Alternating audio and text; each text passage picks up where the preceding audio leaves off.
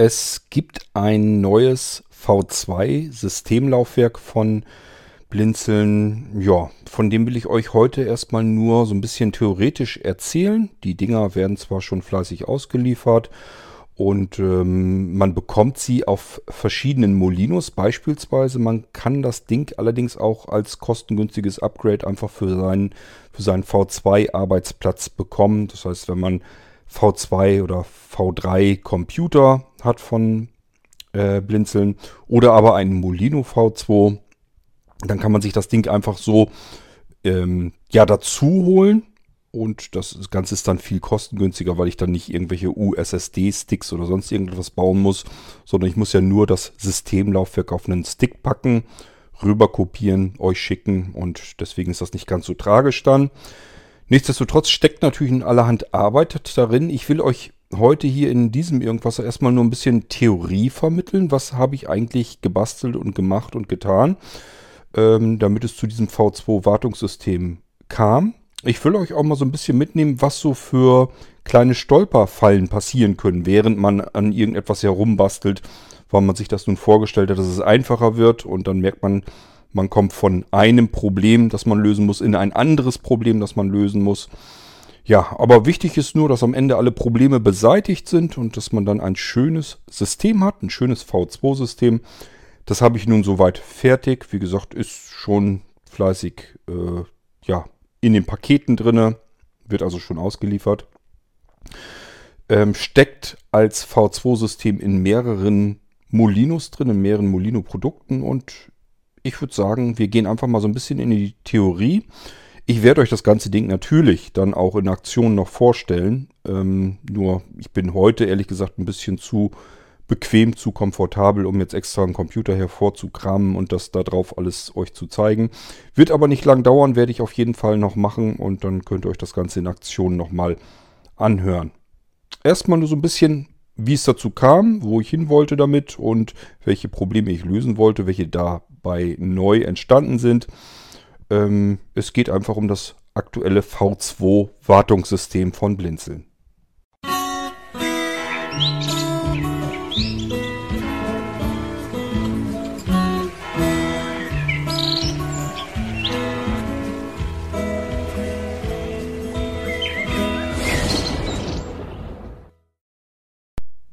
Idee, ein möglichst kompaktes Wartungssystem, also ein Betriebssystem auf einem Computer oder einfach einem Gerät haben zu wollen, das aber nicht so viel Platz wegnimmt. Ich benötige dieses Wartungssystem eben nicht zum ganz normalen Arbeiten, sondern für Wartungsarbeiten. Es soll mir eigentlich nur dazu dienlich sein, damit ich zum Beispiel mein Hauptsystem wiederherstellen kann, damit ich Fehler beheben kann, damit ich vielleicht auch mal einfach auf anderen beliebigen Computern gestartet werden kann, um diese zu warten oder andere Rechner, wo ich vielleicht Installationen in Gang setzen will, damit ich die überhaupt eingerichtet bekomme und so weiter und so fort. So ein Wartungssystem ist total praktisch, aber es dient eben nicht als normales Arbeitssystem, auf dem ich vielleicht ein Office installiere, Multimedia-Krempel ähm, konsumiere, also dass ich da irgendwie ein Wartungssystem zum Fernsehen gucken brauche, das ist nicht nötig. Dafür habe ich andere Betriebssysteme. Ein Wartungssystem ist mehr oder weniger wie ein Werkzeugbaukasten, ein digitaler Werkzeugbaukasten für alles Mögliche, was immer mit dem Thema Computer basteln und Wartung, administrieren und so weiter zu tun hat. Wartungssysteme gibt es schon so lang fast im Prinzip, ja, doch kann man so sagen, wie es Blinzeln-Computer gibt. Früher unter bei ähm, zu XP-Zeiten, zu Windows XP-Zeiten war es oftmals so, dass ich ein Hauptsystem installiert habe, also ein ganz normales Windows XP, mit dem man ganz normal arbeiten konnte. Wir sprechen hier von Anno dazu mal, wo es noch Windows XP gab und noch kein anderes, moderneres Windows. Und dann habe ich zusätzlich gerne noch, wenn ich nicht viel Speicherplatz hatte, ein weiteres Windows XP installiert. Und dieser Windows XP Partition habe ich nur 4 GB Speicherplatz auf der Festplatte eingeräumt. Das klingt aus heutiger Sicht unmöglich, unfassbar wenig für ein komplettes vollständiges Betriebssystem, aber es passte eben gerade so. Ich kann ein Windows XP wunderbar auf 4 GB ähm, Speicherplatz ablegen. Und das reicht mir als Wartungssystem vollkommen aus. Ich habe noch hier, ich weiß auch, wo es liegt und das ist, wird wahrscheinlich immer auch noch funktionieren, ein kleines ja, Mini-Tablet-Smartphone könnte man es nennen. Ist also ein winzig kleiner Bildschirm, ist ein bisschen dicker und da läuft ein Windows XP drauf. Dieses Gerät, dieses Smartphone, ähm, hat nur 512 Megabyte Arbeitsspeicher und 4 Gigabyte Flash-Speicher eingebaut, SSD-Speicher. Und das ist das ganze Gerät, der ganze Computer. Und trotzdem, da war ursprünglich ein Linux drauf, da habe ich aber ein Windows XP drauf am Laufen. Das funktioniert einwandfrei, kann man wunderbar mitarbeiten. Da ist halt nur nicht mehr viel Luft drin. Wenn ich jetzt noch ein Office-Paket hier installieren will, äh, sich das Ding noch diverse Updates reinzieht ähm, oder noch andere Software drauf installiert wird, dann sind diese 4 GB ganz schnell an ihrer Grenze angekommen. Die sind dann voll und ich bekomme eigentlich nur noch Meldungen, dass dies nicht geht, dass das nicht geht und ich erst wieder Platz schaffen muss. Aber ich sage ja, für ein Wartungssystem reichte es völlig aus. Diese blinzelnden Computer von damals mit dem zusätzlichen Wartungssystem waren also so, dass ich mindestens ein Hauptsystem habe, Vielleicht habe ich auch mehrere Windows-Systeme gehabt, beispielsweise Windows XP Home und Windows XP Pro oder einfach nur zweimal Windows XP, zwei vollwertige Systeme, weil ich vielleicht mehrere Familienmitglieder habe, aber nicht mehrere Computer stehen haben möchte. Oder aber weil ich vielleicht ein Betriebssystem zum Arbeiten nutzen möchte und ein anderes System für Heimhobby, äh, Spaß, Unterhaltung. Ähm, ja, und schon gibt es genügend Gründe, dass ich vielleicht mehrere Betriebssysteme auf dem Computer haben möchte. Und das war eben zu XP-Zeiten ganz genauso der Fall. Auch damals gab es schon die ganze komplette Multiboot-Systemtechnik vom Blinzeln. Das heißt, mit samt ihrer Multiboot-Systemauswahl, ihrer barrierefreien, ähm, was ich direkt äh, aus jedem System heraus aufrufen kann, kann da ganz bequem das System auswählen, was ich als nächstes starten möchte, kann sogar entscheiden, ob ich das einfach nur beim nächsten Mal, dass er das starten soll oder ob er direkt dort hinein starten soll. Ähm, es gab Erweiterungen, dass man das reale Betriebssystem in einem virtuellen Computer dann auch starten konnte und so weiter und so fort. Also das gab es schon damals, ist also alles schon ewig alt und lange her ähm, und gibt es natürlich bis heute hin. Die Betriebssysteme haben sich geändert, die Software wurde teilweise erneuert und aktualisiert, aber das Prinzip ist eigentlich nicht wirklich sehr viel anders. Multi-Boot-Systemtechnik kann ich nur jedem empfehlen, äh, gerade für Sehbehinderte oder Blinde, enorm praktisch, denn ein Betriebssystem, das das mal Fehler hat und nicht richtig funktioniert, jedenfalls nicht so, wie man es haben will, das kann mal schnell vorkommen. Dass zwei oder noch mehr Betriebssysteme zeitgleich Fehler haben und nicht mehr richtig funktionieren. Die Chancen stehen eher schlecht. Das ist eigentlich weniger wahrscheinlich, so dass ich immer, wenn ich ein Problem in einem Betriebssystem habe mit meinem Windows, immer noch in ein anderes, ganz normales, funktionierendes, sauberes Windows hineinstarten kann und kann von dort aus das Problem im Hauptsystem eben wieder bereinigen. Dafür kann ich zwar jedes beliebige weitere Betriebssystem nehmen, also eine normale weitere Installation, den ich als voll, vollwertigen Arbeitsplatz nehmen kann, aber wenn man das nun nicht braucht, ich brauche also nicht unbedingt getrennt Betriebssysteme, eins zum Arbeiten, eins für Spiel, Spaß, Unterhaltung, dann ist ein Wartungssystem die beste Wahl. Und ein Wartungssystem soll mir aber ja nur zur Verfügung stehen mit all seinen Möglichkeiten, wenn ich es benötige. Wenn also mein Hauptsystem irgendein Problem hat. Das ist ja nicht etwas, was jeden Tag vorkommt, sondern es kann halt irgendwann mal passieren und dann möchte ich einen Plan B haben. Dafür ein Wartungssystem. So, das bedeutet, ein System, mit dem ich eigentlich nicht jeden Tag arbeite, das ich nicht ständig brauche, das soll mir auch möglichst wenig Platz verballern. Es soll also sich ein bisschen kompakter halten auf meinem Computer. Wir sind mittlerweile bei Windows 10 angelangt und Windows 10 ist nicht mehr so genügsam. Ich bekomme das beim besten Willen nicht in 4 GB Speicherplatz hinein. Es sei denn, man kastriert so viel weg, dass es eigentlich aber kein normales, sich normal verhaltenes Windows 10 mehr ist, sondern das wäre dann so, ja, das, was man unter dem Molino 10 Live oder äh, nennen wir es ruhig, ein Windows PE ist, also ein ähm, Pre-Install Environment oder wie, ich glaube, so hieß es, glaube ich. Ist ja auch egal. Äh, ihr wisst, denke ich, was ich meine. Ein Windows Live System. Das kann ich runterbrechen, runterkastrieren auf unter 1 GB sogar. Aber es ist natürlich, kann man sich denken, wenn ein normales Windows ähm, mit 64 Bit sich irgendwo bei 15 GB, wenn es installiert ist, frisch installiert wird, aufhält. Und ich habe ein Windows 10, das kastriert ist, auf 1 GB runter. Das heißt, 14 GB fehlen jetzt plötzlich. Da fehlt eine ganze Menge. Das ist ein Windows 10, was sich nicht exakt genauso verhalten kann wie ein normales Windows 10. Wenn ich da ganz normal mit arbeiten will, werde ich an irgendeiner Position, an irgendeiner Stelle mal in eine Situation zwangsläufig gelangen, dass ich sagen muss, ja, funktioniert eben doch nicht wie gewohnt, sondern hier verhält sich dieses abgespeckte Windows jetzt anders. Deswegen arbeite ich natürlich lieber mit vollwertigen Windows-Systemen. Denn hier haben wir die Möglichkeit, dass wir beispielsweise jederzeit einfach so Treiber hinein installieren können, dass ihr eure eigenen persönlichen Hilfsmittel installieren könnt. Wenn ihr also noch mit dem Cobra Screenreader gerne arbeitet, dann installiert euch den einfach, ist gar kein Problem. In ein heutiges V2 ähm, Wartungssystem. Das ist ein ganz normal, sich ganz normal verhaltenes Windows 10 Pro 64 Bit. Allgemein jedenfalls. Ich kann euch gerne auch welche fertig machen mit Windows 10 Home.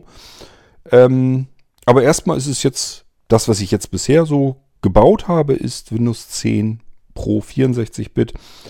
Ähm, und mit dem könnt ihr vollkommen normal arbeiten. Das Windows-Laufwerk, also das, was ihr später als Laufwerk 10 seht, wenn ihr das Wartungssystem gestartet habt, das hat 19 GB ähm, Speicherplatz. Und dann sind da circa noch, ich glaube so circa 5 bis 6 GB frei, je nachdem, wie, soll, wie sehr man äh, das ganze Ding noch aufräumt. Wir haben also noch so ein paar Gigabyte Platz da drauf, das so für eure Sachen noch völlig ausreichend ist.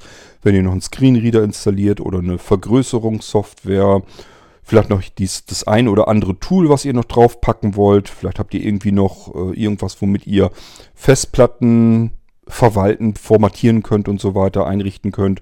Dann könnt ihr euch eure eigene Software natürlich auch noch darauf installieren. Dafür reicht das alles vollkommen aus.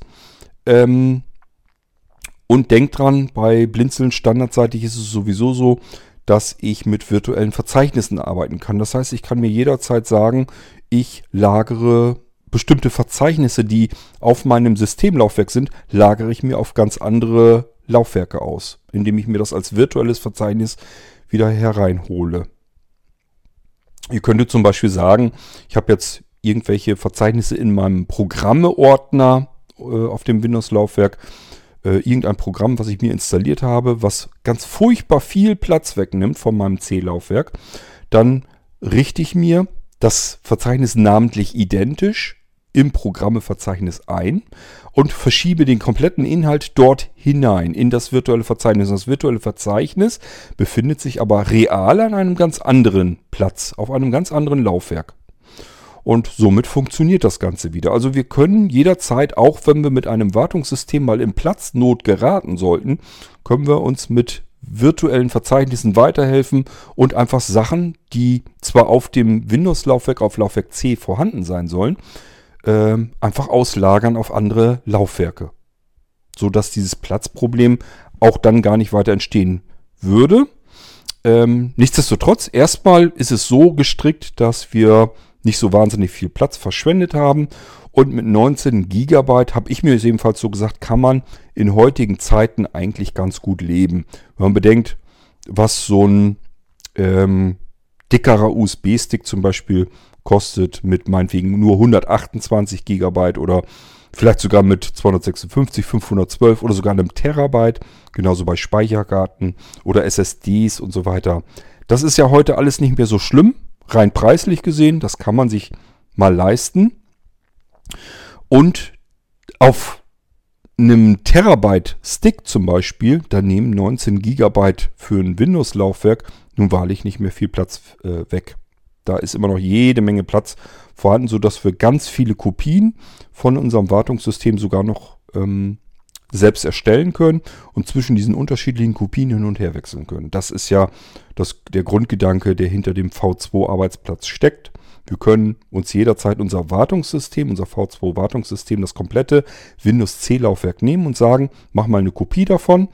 Und dann haben wir also zwei unterschiedliche, ähm, naja, erstmal gleich, aber vielleicht benutzen wir sie unterschiedlich weiter und da haben dann irgendwann Unterschiede darin. Somit haben wir zwei unterschiedliche Windows-Laufwerke und können zwischen diesen beiden hin und her wechseln und können natürlich von jedem dieser beiden Windows-Laufwerke weitere Kopien erzeugen. So lange bis unser realer Speicherplatz auf dem Datenträger irgendwann mal am Ende ist. Ich habe eben als Beispiel ein Terabyte genannt. Ja, wir können so oft unsere 19 GB großen Windows-Laufwerke kopieren, kopieren, kopieren, kopieren, bis irgendwann unser 1 Terabyte Datenträger, auf dem diese Kopien liegen, vielleicht irgendwann mal erschöpft ist. Aber das dauert eine ganze Weile. So, ähm, das heißt, diese Wartungssysteme sind mehr oder weniger als Werkzeuge anzusehen und weniger als Around Windows Betriebssysteme, mit denen ich alltäglich arbeiten möchte.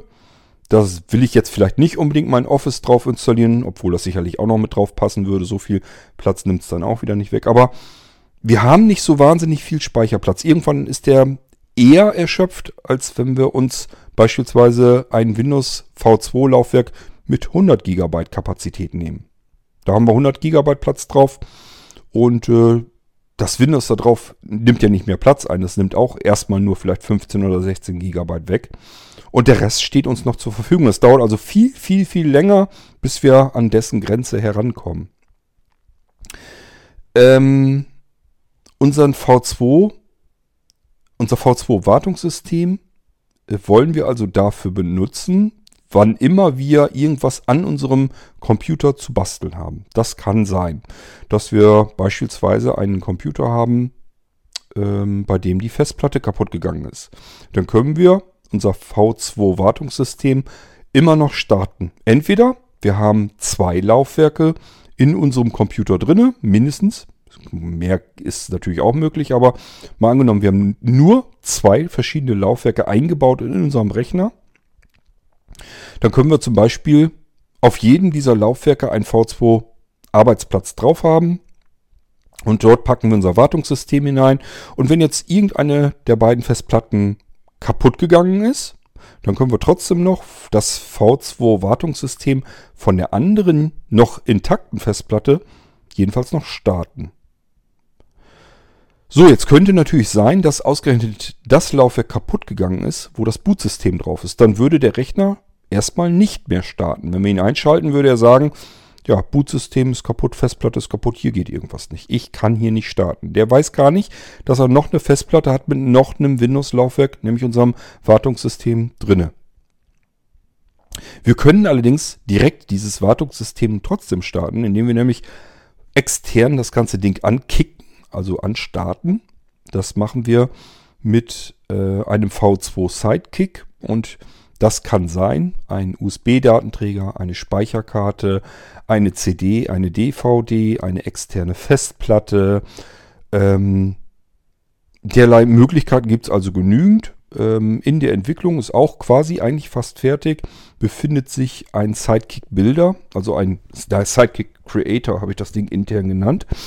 Ähm, das ist eine Software, ein Assistent, der für euch ähm, diese Sidekick Datenträger ähm, baut. Das heißt, ihr könnt dann von einem Blinzeln-System aus äh, den Sidekick Creator aufrufen und der sagt dann einfach so, welches, welcher externe Datenträger soll dann jetzt zu einem Sidekick Datenträger ähm, eingerichtet werden. Dann könnt ihr irgendeinen USB-Stick nehmen oder eine Speicherkarte oder was auch immer. Muss nur ähm, ein Wechseldatenträger sein. Das ist wichtig auf heutigen UEFI äh, BIOS-System, weil die üblicherweise externe Datenträger immer Wechseldatenträger haben wollen, die dann möglichst in FAT32 formatiert sind. Ähm, das heißt, ihr könnt eigentlich einen beliebigen Datenträger nehmen, einen ganz einfachen, popeligen USB-Stick. Und das Schöne ist, ihr könnt den allerkleinsten USB-Stick nehmen, den ihr irgendwie finden könnt. Wenn ihr tatsächlich noch irgendwie so einen uralten USB-Stick habt, der muss auch nicht leistungsfähig sein. Das kann ein USB 2.0 Stick sein mit meinetwegen äh, 64 Megabyte. Wir reden hier nicht von Gigabyte, sondern von Megabyte. Reicht völlig aus, ist ein wunderbarer Sidekick. äh, den können wir prima dafür benutzen. Den steckt ihr dann ein. Der sollte formatiert sein in FAT32. Wenn ihr keine Ahnung habt, wovon ich gerade spreche, ähm, ist das auch nicht so schlimm. Ihr könnt euch den Sidekick-Stick auch von mir machen lassen. Das wäre natürlich nicht so das große Problem, kann ich euch dann auch mit fertig machen. Ähm, ich überlege sogar noch, ob ich vielleicht sogar intern noch eine Funktion eben mit einbaue, dass man sagt, ja, äh, ich habe hier einen Stick, der ist aber nicht formatiert oder ich weiß nicht, ob er richtig formatiert ist. Kümmer du dich darum. Ich brauche den nicht für sonst nichts mehr. Ähm, formatiere mir den, richte den, mir den ein. Das kann ich natürlich auch noch mit einprogrammieren. Das wäre nun wirklich kein großer Aufwand. Im Moment ist es so gedacht, dass ihr euch selber darum kümmern müsst, dass der Stick FAT32 formatiert ist. Das könnt ihr in Windows übers Kontextmenü auf dem Laufwerk auch selbst machen, formatieren und wenn das ein USB-Stick ist, äh, müsst ihr mal gucken, da steht das Dateisystem, ist so ein Ausklapplister. Entweder steht der auf exFAT oder auf FAT32 oder jemand anders hat ihn irgendwann schon mal umformatiert in NTFS. Das geht dann nicht. Ihr müsst ihn auf FAT32 formatieren. Wie gesagt, aber ihr könnt die älteste Chose nehmen, die ihr da finden könnt, mit dem kleinsten Speicher, den ihr für nichts anderes mehr gebrauchen könnt. Als Sidekick-Stick sind die Dinger eigentlich optimal. So, der Assistent wird euch dann fragen, ähm, wo liegt, wo, welcher, welcher V2-Arbeitsplatz soll von diesem Sidekick aus direkt gestartet werden. Jetzt wählt ihr euren V2-Arbeitsplatz aus. Das heißt, es handelt sich hier natürlich um einen äh, Blinzeln-Computer und der hat ja V2-Arbeitsplätze drin, die man direkt anstarten kann. Und da wählt ihr euch jetzt den aus, den ihr gerne gestartet haben möchtet, von diesem Sidekick-Stick aus.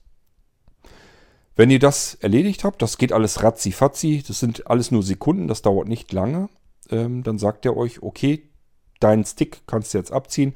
Das ist jetzt der Sidekick-Stick, um deinen V2-Arbeitsplatz hier auf diesem Computer direkt zu starten.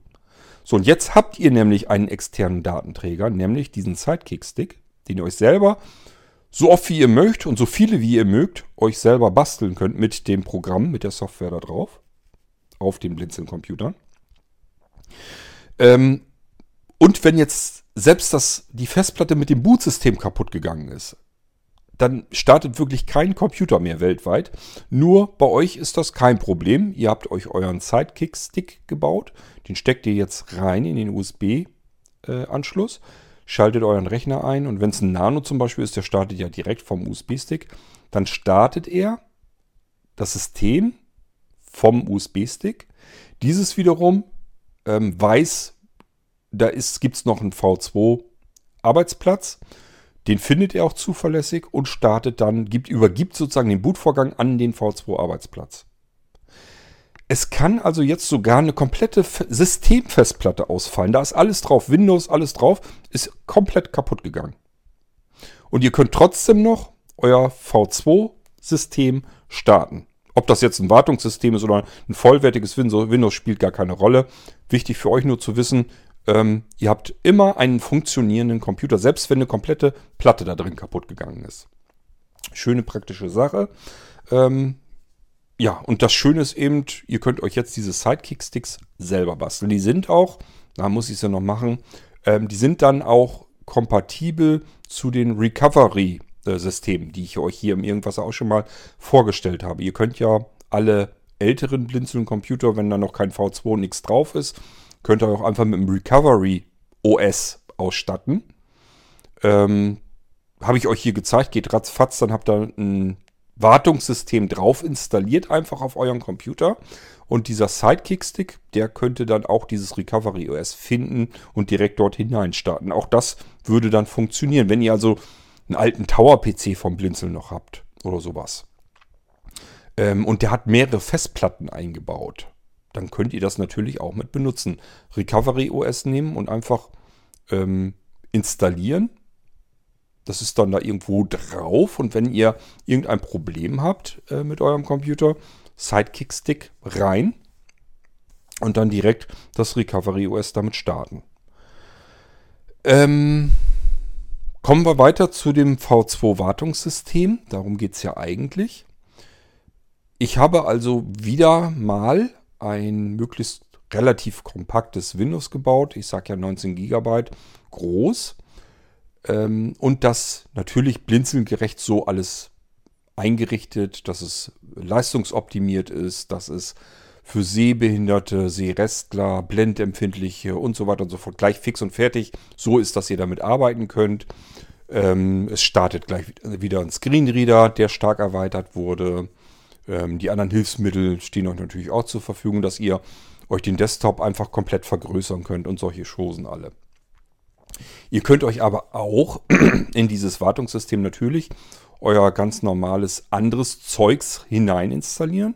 Wenn ihr sagt, ja, NVDA, Screenreader, nett und schön, ich möchte trotzdem lieber mit meinem JAWS arbeiten, ja, dann installiert euch euer JAWS dort hinein. Oder wenn ihr irgendwie, keine Ahnung, irgendwie eine Vergrößerungssoftware oder sowas braucht und nicht die benutzen wollt, die man vom Blinzeln bekommen kann, dann äh, nehmt ihr euch einfach eure eigene Software und packt euch die damit drauf. Ist ja alles kein Thema. Ähm, ich sagte euch, das Ding ist extra für Administratoren mitgedacht und fertig gemacht. Ich möchte aber ungern ähm, Anfänger und Einsteiger damit gleich von vornherein komplett erschlagen und überfordern. An anderer Stelle, ich glaube jedenfalls, dass ich euch das auch hier schon erzählt habe, gibt es neue Funktionen bei äh, Blinzeln-Systemen, nämlich die Funktionen erweitern und reduzieren. Was kann man damit machen? Das habe ich euch schon mal so ein bisschen versucht zu erklären. Ihr könnt damit euer ähm, ja, beliebige Verzeichnisse, Programmmenüs, Desktops und so weiter um bestimmte Einträge erweitern, aber eben auch diese erweiterten Einträge wieder wegzaubern, indem ihr das ganze Ding wieder reduziert. Funktioniert wunderschön, gefällt mir richtig geil, das Zeug. Ähm, ich werde euch das hier natürlich auch gerne noch zeigen. Das heißt, in unserem V2-Wartungssystem haben wir nicht so viel, wenn wir das starten. Das ist ganz normal. Äh, unsere Bibliothek ist da drin, also wo eure ganz normalen Dokumente und sowas drin landen würden. Äh, dann dieser PC, das kennt ihr auch alles. Netzwerkumgebung, Papierkorb, Systemsteuerung, Systemkonfiguration. Ähm, dann haben wir noch den, die V2 Arbeitsplatzverwaltung drin. Die ist auch immer ganz nett, damit wir gleich in alle Funktionen kommen, die vielleicht wichtig sein könnten für ein V2-System. Und ähm, was ist noch? Um, das ist noch ein weiterer Eintrag auf dem Desktop, nämlich um Admin-Werkzeuge erweitern. Wenn wir da drauf gehen, dann verwandelt sich unser Desktop. Er wird nämlich voll mit Symbolen, mit diversen Werkzeugen, die wir hervorragend benutzen können, um beispielsweise gelöschte Dateien wiederherzuholen, um ähm, Festplatten sicher zu löschen, also so, dass man sie weitergeben kann, verschenken oder verkaufen kann, ohne dass man Angst haben muss, dass die Leute vielleicht irgendwie die Daten, die formatierten Daten dann noch irgendwie wieder herauszaubern können. Das geht dann nicht mehr. Ähm, es ist Software drauf für, Analyse, für die Analyse, dass wir sehen können, warum ähm, stürzt unser System eigentlich im Hauptsystem äh, dauernd ab oder friert fest. Da könnt ihr zum Beispiel anschauen, wie heiß wird eigentlich mein Prozessor da drin. Liegt es vielleicht daran, dass, dass der ständig unter Volllast läuft und dann zu heiß wird. Ähm, wir können auch andere Dinge uns anschauen. Da sind ähm, Monitoring-Programme mit drauf, wo wir einfach, einfach schauen können, was passiert da im Betriebssystem gerade, welche Dateien werden im Hintergrund geöffnet und sich äh, geladen und wieder abgespeichert und so weiter. Ähm, und wo ich zum Beispiel schon ganz oft, also immer wenn wirklich größte anzunehmende Katastrophe immer war, größter anzunehmender Unfall, GAU, habe ich hier eine spezielle Software, die ich sehr gerne dafür benutze, um ja komplett zersemmelte Festplatten oder Dateisysteme, also alles, wo wirklich alles kaputt ist auf einmal, wo wirklich man die Anzeige bekommt, dein Datendreher, deine Festplatte, wo du alles drauf hast, die geht jetzt nicht mehr. Die ist kaputt. Vielleicht, oft ist es nämlich so, ist vielleicht nur das Dateisystem kaputt, hat eine Macke weg. Oder das, äh, der Boot-Record da drauf auf der Platte, wo die Partitionstabellen drauf sind und so weiter. Dass das einen Schaden genommen hat. Wir haben jedenfalls keine Möglichkeit, so ohne weiteres da wieder dran zu kommen.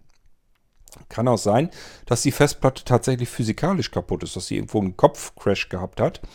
Ähm, wir aber noch an die Daten der Bereiche herankommen wollen, die vielleicht nicht kaputt sind auf der Platte. Da wollen wir noch möglichst viel Daten retten.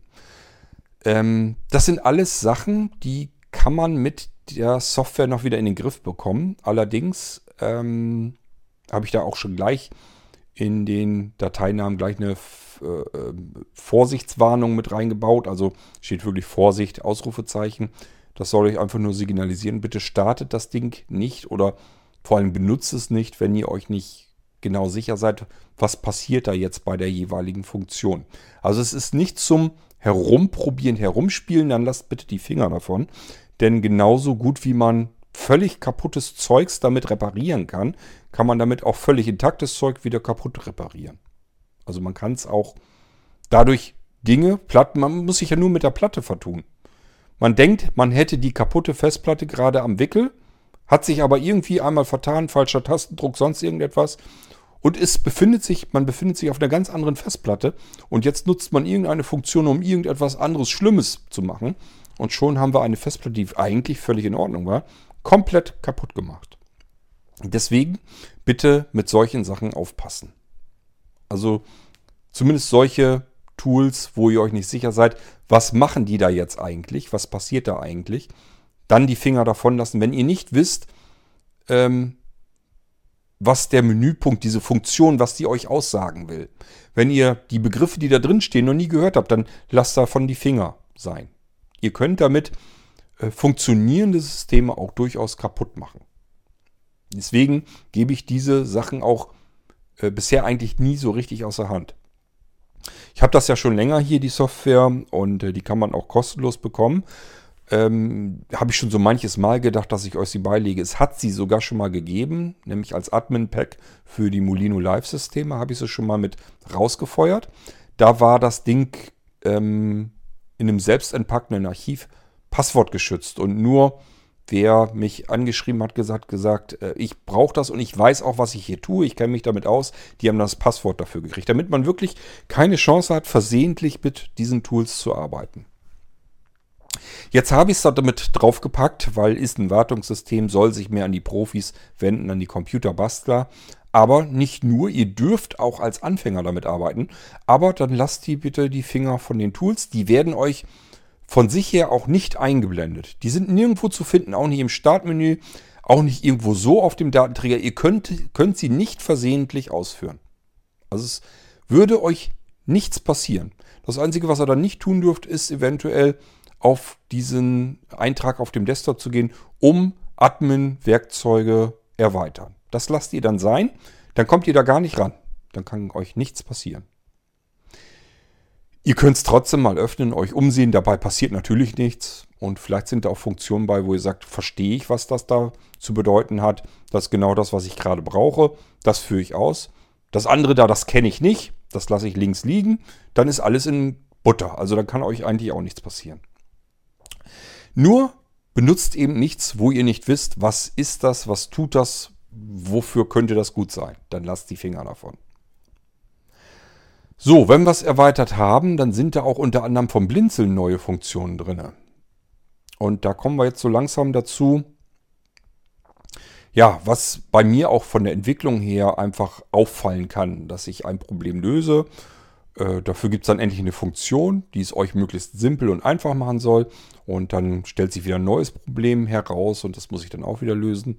Dadurch kommen so neue Programme, die dann als Funktion auf solchen Molinos und so weiter auch landen oder in V2-Systemen generell, ähm, kommen da eben auch bei, äh, zum Vorschein. Wir haben einmal jetzt schon mal dieses Reduzieren und Erweitern genannt als Funktion.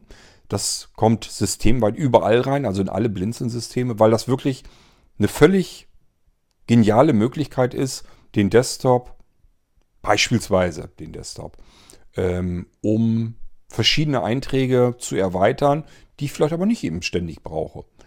Ich muss vielleicht nicht immer einen Computer, einen Desktop vor mir haben, mit dem ich Fernsehen gucken kann, Radio hören kann, mein Smart Receiving System benutzen kann, alles was so Blinzeln so hergibt, das kann ich auch alles verschwinden lassen. Dann ist mein Desktop sauber und ich habe es mit einem Standard Windows Desktop zu tun. Der ist leer, da ist nichts Besonderes drauf. Mein Papierkorb, meine ähm, dieser PC, also die Arbeitsumgebung. Die Systemsteuerung ist da vielleicht noch bei mein Symbol für den NVDA Screenreader oder wenn ich jetzt selber noch was installiere, macht das ja auch auf Desktop-Einträge. Aber das war es dann im Prinzip. So wie ich einen Desktop von Windows ja kenne. Er verhält sich genauso wie ich das normalerweise von anderen Windows-Desktops auch gewohnt bin. Er hat nur einen Eintrag mehr, nämlich um irgendetwas zu erweitern. So, und jetzt kann ich sagen, ist in Ordnung, das habe ich jetzt soweit alles drin. Ich komme hier ganz gut mit klar. Jetzt versuche ich mich doch mal in den Sachen, die es bei Blinzeln eben auch gibt. Beispielsweise, ich möchte jetzt mal Fernsehen gucken, so wie der Cord mir das im Irgendwasser gezeigt hat. Oder ich möchte damit einfach mal Radio hören. Oder ich möchte vielleicht im Netzwerk mit anderen Leuten chatten oder was auch immer. Das kann alles irgendwo reduziert worden sein und das kann ich jetzt einfach über das Erweitern über die Funktion mir auf den Desktop zaubern und dort ganz normal starten. Und wir können sogar unseren Desktop mehr oder weniger damit maximieren, also multiplizieren. Man kann sagen, äh, mal ist es ein Desktop, der für Multimedia ausgelegt ist, mal ist es ein Desktop, der mehr so für Büroarbeit ausgelegt ist, mal ist es ein Desktop, der sich aufs Spielen konzentriert, mal ist es ein Desktop, ähm, der für diverse Internettätigkeiten da ist. Ähm, dann ist es wiederum ein Desktop, keine Ahnung, der fürs Computerbasteln da ist. Dann ist es ein Desktop, der für Programm und Entwicklung und so weiter zuständig ist. Und das alles kann ich mir mit der Funktion reduzieren und erweitern eben einrichten. So, ich werde es euch auf dem Blinzeln-System auch schon so eingerichtet haben dann immer. Das wird also eine Funktion sein, die euch dann auch begegnen wird. Ich hatte diese Funktion, bleiben wir erstmal bei Erweitern und Reduzieren, ähm, fertig. Hat alles prima funktioniert. Ich war ganz froh, wie schön das funktionierte. Sogar ohne Administratorrechte. Also es geht wunderbar. Kann man prima mit arbeiten mit dem Zeug. Klappt prima. Ähm, bin dann aber irgendwann von meinem Windows 7, auf dem ich das alles entwickelt und probiert habe, rübergegangen auf Windows 10 ähm, und habe das dann ausgelöst und es schien, als wenn es nicht so richtig funktionieren würde konnte es erweitern. Das hat funktioniert. Die ganzen Symbole waren auf dem Desktop da. Dann bin ich um äh, Admin-Werkzeuge reduzieren, bin ich da drauf gegangen und die Symbole blieben eingeblendet. Ich dachte, hm, hast denn irgendwo noch einen Fehler drin? Aber es hat doch unter Windows 7 alles problemlos funktioniert. Seltsam. Kann ja eigentlich alles irgendwie nicht sein. Und während ich noch so die ganze Zeit vor mich hinsiniert habe, was nun sein könnte, sah ich auf einmal, dass die Symbole weg waren unter Windows 10. Das heißt, die wurden zwar entfernt vom Desktop, das hat nur viel, viel länger gedauert. Also ich würde mal schätzen, ja, eine Minute ist da bestimmt bei draufgegangen, bis die Symbole plötzlich ausgeblendet wurden. Ähm, ich gehe davon aus, dass das irgendwie wieder mit dem Defender zu tun hat, dass er da irgendwie wieder kontrolliert, was passiert da eigentlich alles. Das schaue ich mir erstmal in Ruhe alles an. Und dann, wenn ich der Meinung bin, ja, das scheint ja dann doch in Ordnung zu sein, dann gebe ich da erstmal ein Okay drauf und dann wirkt das Ganze erst. Mir ist dann aber aufgefallen auch, dass wenn die Symbole noch eingeblendet sind, obwohl ich das ganze Ding reduziert habe, sie müssten also weg sein, und ich starte da nun was, dass ich dann eine Fehlermeldung kriege, dass er dieses Symbol und den Eintrag, also das Programm dahinter, gar nicht mehr finden kann. Also die Verknüpfung fehlt. Das heißt, mir wird zwar die Verknüpfung angezeigt, sie ist aber eigentlich gar nicht vorhanden. Das ist eigentlich ein Problem in Windows, ein Fehler in Windows. Mir ist das auch schon unter Windows 7 aufgefallen. Das gibt es manchmal, äh, beispielsweise auch im Infobereich, dass man Programme schließt. Windows kommt da irgendwie nicht so richtig hinter. Das Symbol bleibt weiter im Infobereich angezeigt. In dem Moment, wo man zum Beispiel mit dem Mausfall drüber geht, wird dann das Symbol erst au plötzlich ausgeblendet. Dann merkt Windows, okay, ich muss mal gucken, ob da irgendwie ähm, eine Beschriftung dazu ist. Ein Mouse-Over, Text, ist da nicht drin. Hoppla, das Symbol darf da eigentlich gar nicht sein. Das Programm dazu gibt es ja gar nicht mehr. Und dann wird es eben ausgeblendet. Und diesen Effekt hatte ich jetzt unter Windows 10 auch. Das heißt, ich musste da jetzt erstmal irgendwie wieder beigehen. Dann habe ich geguckt, funktioniert denn das, wenn ich den Explorer jetzt eben mal schnell neu starten würde? Das kann man machen. Ähm, auch dafür habe ich schon ein kleines Programmchen fertig gemacht. Das muss ich bloß noch mal ein bisschen überarbeiten. Den Windows Explorer neu zu starten. Es gibt Situationen auf einem Computer, wo das durchaus Sinn machen kann. Denkt mal einfach dran, wenn ihr Programme installiert, dann bekommt ihr ganz oft zuletzt die Meldung, dein Computer muss jetzt neu gestartet werden, erst dann darfst du mit diesem Programm arbeiten. Dann funktioniert das eigentlich erst richtig. Wir starten dann unseren kompletten Computer neu und das müsste in 99% der Fälle gar nicht sein. Das Wisst ihr wahrscheinlich gar nicht. Reichen würde es hier, wenn man den Windows Explorer neu startet. Alles andere ist eigentlich überhaupt nicht weiter tragisch. Das muss nicht alles neu gestartet werden. Es muss nicht das komplette Windows heruntergefahren werden und neu gestartet werden. Wir alle tun es, weil ist halt so, ist als Funktion so drinne. Es würde aber genügen, einfach den Windows Explorer neu zu starten und der braucht im Gegensatz zu unserem Computer vielleicht zwei Sekunden, um sich neu aufzubauen. So, deswegen brauche ich das sowieso auch nochmal, dass wir den Explorer neu starten können. Das ist dafür da, wenn wir Sachen neu installiert haben, bekommen diese Meldung, bitte Computer neu starten, damit das Programm dann arbeiten kann, damit du damit arbeiten kannst. Dann probiert einfach aus, eben einmal den Explorer neu starten. Und dann könnt ihr wahrscheinlich mit diesem Programm ganz normal arbeiten. So, ähm, das ist aber noch nicht fertig. Ich hatte nur gedacht, ich bräuchte es jetzt auch hierfür, für das Reduzieren und Erweitern. Und habe festgestellt, das muss gar nicht sein. In dem Moment, wo ich nämlich Taste F5 drücke, also den Desktop aktualisiere, die Ansicht, das macht man ja mit der Taste F5. In dem Moment sind die Symbole sofort alle weg. Dann habe ich mir einfach munter in die Hände geklatscht und dachte, oh prima, das hast du ganz schnell mit einer weiteren Programmzeile einprogrammiert. Und somit habe ich nach den Vorgängen des Reduzierens und des, Erweiterns einfach nochmal den Tastendruck F5 hinterhergeschickt. Das macht also die, die Funktion reduzieren und erweitern automatisch. Sie reduziert die Symbole oder sie erweitert die Symbole und schmeißt einfach nochmal den Tastendruck F5 nochmal hinterher, damit der Desktop eben die Ansicht aktualisiert wird. Und seither funktioniert es unter Windows 10 genauso schön. Pri funktioniert prima, gefällt mir richtig gut diese Funktion. Das war wieder so ein Ding, das ich entwickelt habe, wo ich davor gesessen habe, gedacht, warum zum Geier hat das bisher noch keiner so gebaut? Warum wurde das noch nie irgendwo entwickelt? Also ich kenne zumindest nirgendwo Software, mit der man sowas auch ansatzweise nur so machen kann. Es ist eigentlich kein Hexenwerk. Das ist jetzt nichts, wo ich jetzt lange dran sitzen musste und ganz aufwendig programmieren musste. Das war, ich glaube, das habe ich in zwei Abenden oder so. In zwei Tagen war das Ding fertig, die Funktion. Ähm, war also schnell programmiert und ich habe wirklich davor gesessen, als ich mit dem Ding herumprobiert habe und habe gedacht, warum hat das noch keiner gemacht? Warum gibt es das nicht schon längst? Das hätte eigentlich Microsoft in Windows einbauen können. So genial finde ich das. Nicht, weil ich das programmiert habe, sondern weil es einfach toll funktioniert und weil es einem tolle Möglichkeiten gibt, sein System mit unterschiedlichen ähm, Dingen zu erweitern und wenn ich es nicht mehr brauche, einfach zu reduzieren. Wie eine Schublade, die ich auf und zu machen kann. Ich muss aber jetzt nicht in ein Verzeichnis oder sowas hereinwechseln und da dann irgendwie suchen, sondern ich kann alles Mögliche damit erweitern und reduzieren und es funktioniert einfach so auf Tastendruck. Das ist wirklich eine herrliche Geschichte. So, dann gibt es ja eine weitere neue Funktion, nämlich dass ich mir ein Set basteln kann von Ordnern, also Verzeichnissen und Dateien, die ich mit einem Tastendruck verschwinden lassen will und wieder anzeigen lassen will. Also verstecken, anzeigen, verstecken, anzeigen. Ich wähle mir also erst aus, welchen Ordner, welche Datei wo möchte ich mir die alle, ähm, ja, welche, möchte, welche Dateien, welche Verzeichnisse möchte ich damit behandeln, welche möchte ich einblenden auf Knopfdruck und wieder ausblenden auf Knopfdruck. Und diese Dateien und Verzeichnisse können quer verstreut sein über alle möglichen Laufwerke, spielt gar keine Rolle.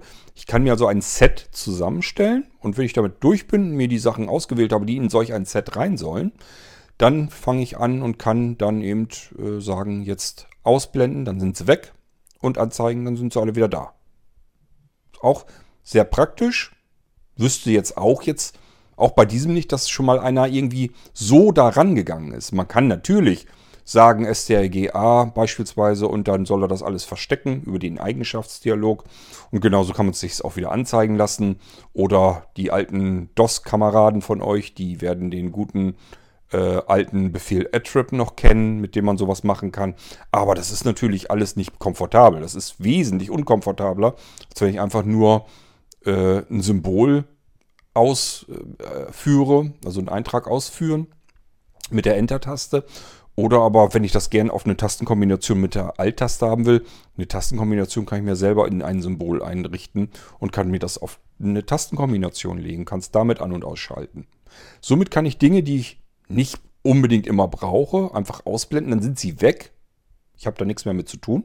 Und nur wenn ich sie brauche, mache ich eben einen Tastendruck und dann sind sie plötzlich alle wieder da und ich kann damit arbeiten. So. Auch die Funktion ist neu und ist natürlich dann auch mit drin.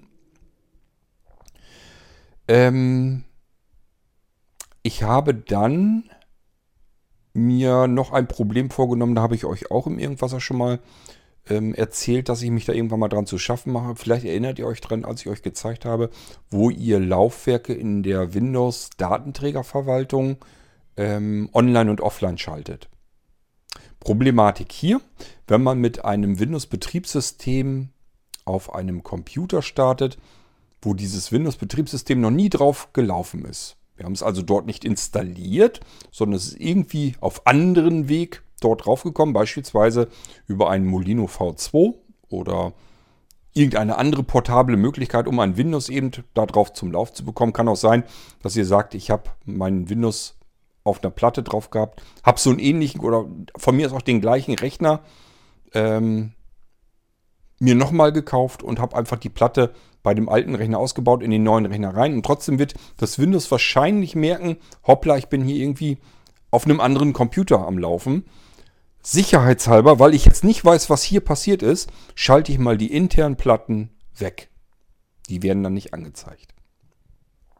So, dann hatte ich euch damals im Irgendwasser gezeigt, da müsst ihr nur in die Windows, wenn euch das passiert mit dem Molino V2 zum Beispiel, müsst ihr nur in die Windows ähm, Datenträgerverwaltung gehen. Sucht euch dieses Laufwerk raus, was euch nicht angezeigt wird, das in die interne Festplatte sozusagen.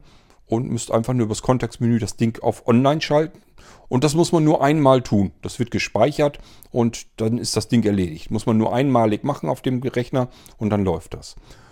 Und natürlich weiß ich, erstens, Einsteiger und Anfänger arbeiten ungern in der Datenträgerverwaltung von Windows, weil könnte man ja auch was Schlimmes machen, äh, dass irgendwas vielleicht nicht funktioniert.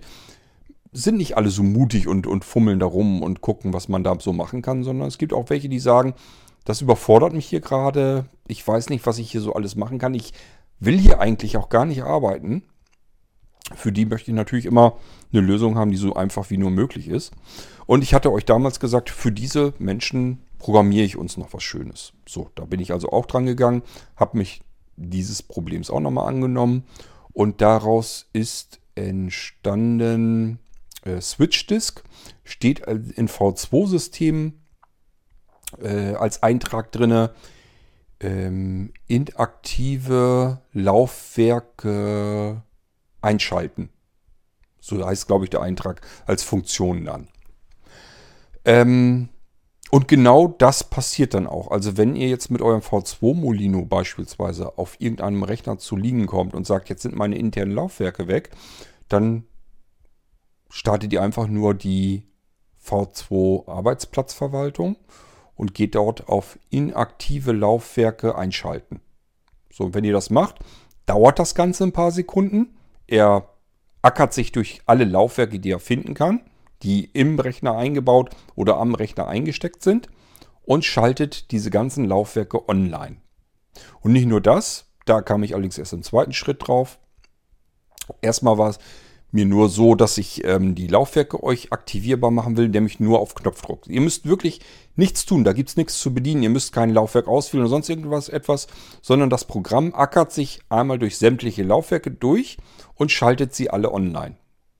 Ihr müsst nur auf inaktive Laufwerke einschalten gehen. Zack, fertig. Ein paar Sekunden warten, irgendwann kommt eine Meldung die dann sagt, äh, ja, sind jetzt alle Laufwerke eingeschaltet und sollten dir zur Verfügung stehen. Und wenn ihr dann schaut, beispielsweise in dem Windows Explorer, meinetwegen unter dieser PC, werdet ihr feststellen, jo, jetzt sind alle Laufwerke da. Funktioniert. Prima. Dann hat das auch schon mal geklappt. So dachte ich dann erst. Mir ist dann aufgefallen, Windows macht noch mehr, wenn es ähm, Laufwerke inaktiv, also offline schaltet. Ähm, die werden nämlich mit einem Schreibschutz versehen. Ich hatte meine Laufwerke alle da und siehe da, auch die Wechseldatenträger und so weiter, äh, waren plötzlich alle mit einem Schreibschutz versehen. Ich konnte keine Dateien mehr darauf verändern. Konnte auch nichts Neues erstellen. Ich konnte keine Ordner erstellen, keine Dateien verändern. Ich konnte die Laufwerke nicht mal formatieren oder irgendetwas damit machen. Nichts ging mehr, egal mit welcher Software ich dran ging. Ich habe dann nochmal mit einer speziellen Software geguckt, mit der ich hier alle Festplatten und so weiter auch einrichte.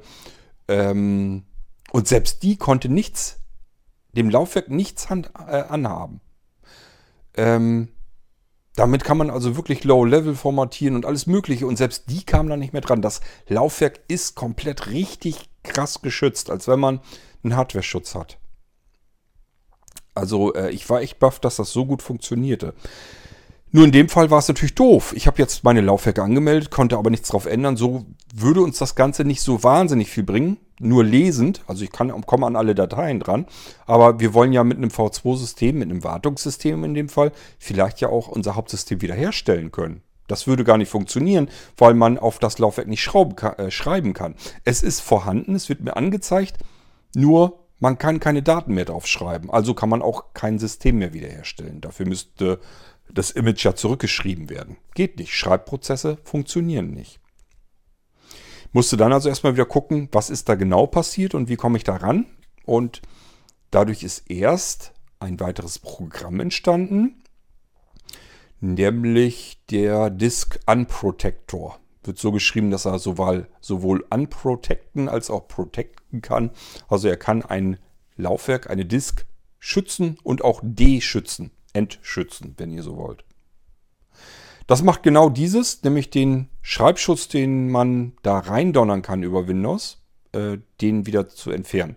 Und dann habe ich mir gesagt, okay, den kann ich aber ja auch in äh, Switch Disk mit gleich einbauen, sodass ihr jetzt, wenn ihr jetzt in der neuen Version drauf geht, auf inaktive Laufwerke einschalten, dann werden alle Laufwerke eingeschaltet, aktiviert, also auf online geswitcht und ähm, gleichfalls äh, wird der Schreibschutz entfernt, sodass alle Laufwerke wirklich gleich von vornherein funktionieren. Das macht äh, diese Funktion inaktive Laufwerke einschalten jetzt. Inaktive Laufwerke einschalten, das ganze Ding gibt es auch nochmal in kürzer. Ihr könnt es euch aber auch einfach umbenennen. Es ist wirklich nur, dass der Dateiname anders ist, nämlich als Switch Disk. Denn das ist oft so mit Blinzeln Funktionen und Programmen, dass sie sowohl für Einsteiger gut handelbar sind. In diesem Fall, man muss es einmal ausführen. Mehr kann, kann man nicht tun. Man kann es nicht bedienen. Man kann es nur ausführen. Das Ding kümmert sich um das, was es sich kümmern soll. Das ist nun mal eine Funktion. Und man bekommt nur noch eine Meldung, dass das jetzt alles erledigt ist und dann hat es seine Schuldigkeit getan.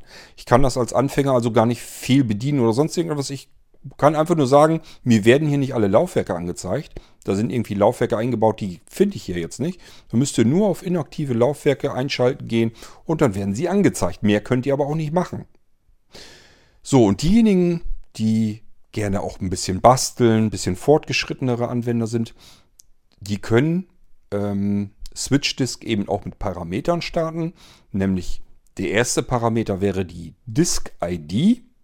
Also nicht der Laufwerksbuchstaben, denn es gibt ja natürlich auch Laufwerke, die haben gar keinen äh, Buchstaben bekommen vom, von Windows, sondern ja, mounten entweder in ein Verzeichnis hinein, das gibt es, oder haben einfach keinen Mounting Point. Also sind zwar eingebaut, werden auch angezeigt, nur wir können nicht darauf zugreifen, weil sie gar keinen Buchstaben, gar keine Möglichkeit haben, keine Schnittstelle zu uns durch, wenn ihr so wollt. So, und die wollen wir aber trotzdem zugreifen können. Dann wollen wir ja vielleicht irgendwas mit anfangen können. Wir wollen sie vielleicht mal partitionieren können oder sonst irgendetwas. Die müssen also zugreifbar sein. Deswegen gibt es diese Disk-ID oder Volumen-ID. Ihr könnt euch die übrigens angucken. Ähm, wenn ihr in Windows seid, geht mal in dieser PC, dann schnappt euch ein Laufwerk, irgendein Laufwerk, irgendeine Festplatte und äh, öffnet davon das Kontextmenü. Dann geht ihr unten auf Eigenschaften also die Eigenschaften des Laufwerkes sind das dann. Und dann habt ihr in dem Eigenschaftsdialog Registerkarten. Dort geht ihr auf Volume, also Volume oder Volumen. Ich weiß nicht, was, wie es genau hieß, oder Volumes. Also jedenfalls irgendwas mit Vol, Volumen. Ähm, und dort wird stehen weiter oben zum Beispiel Datenträger 3 oder Datenträger 4. Und das ist die Disk-ID. Dann wisst ihr also auch gleich, das Laufwerk hat die und die Disk-ID. So werden Laufwerke intern in Windows behandelt. Dieses mit den Buchstaben zuweisen, das sind Sachen, die werden ja zugewiesen, assigned. Ähm, diese Buchstaben sind also nicht wirklich eure Laufwerke, sondern die Laufwerke haben eine feste Adresse. Diese Adresse kann man ähm, hardware-seitig, also hardware-nah ähm, auch erreichen. Und es gibt nochmal die Disk-ID. Darunter können wir ein Laufwerk erreichen. Das habe ich euch eben erklärt, wo ihr die auch findet und so weiter. Ähm, und die braucht ihr jetzt auch hier für den Switch-Disk. Der will eine Disk-ID haben. Da müssten wir so 1, 2, 3, 4, 5 und so weiter. Irgendeine Nummer wird es dann sein. Die entscheidet, welches Laufwerk wollen wir da jetzt eigentlich ähm, mit bedienen. Und ähm, dahinter können wir dann schreiben online, offline. Und damit können wir ein Laufwerk einschalten und ausschalten. Und damit ist wirklich auch Einschalten und Ausschalten gemeint. Das Laufwerk ist von Software-Seite her nicht mehr erreichbar. Das steht dem System so nicht mehr zur Verfügung, solange bis wir es wieder eingeschaltet haben, also auf Online gestellt haben. Das macht ihr über diese beiden Aufrufparameter.